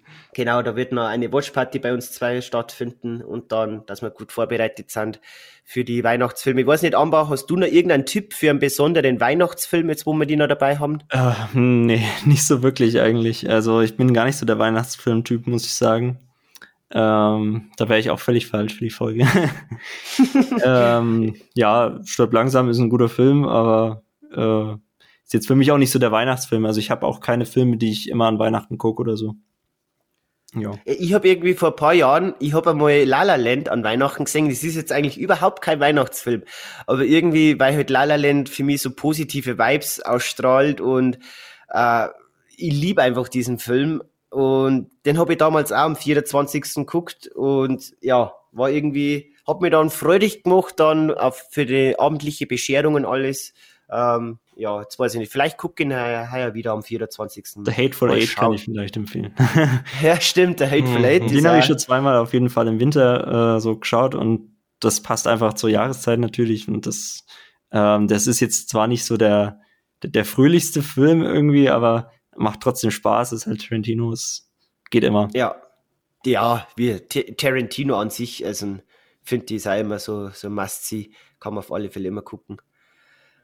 Genau, dann äh, würde ich sagen, haben wir jetzt zum Ende angekommen. Und ich möchte mich nochmal an dieser Stelle recht herzlich bei dir bedanken, Amber. Ja, danke für, für die, die Einladung. Ne? Ja, Hat Spaß gemacht.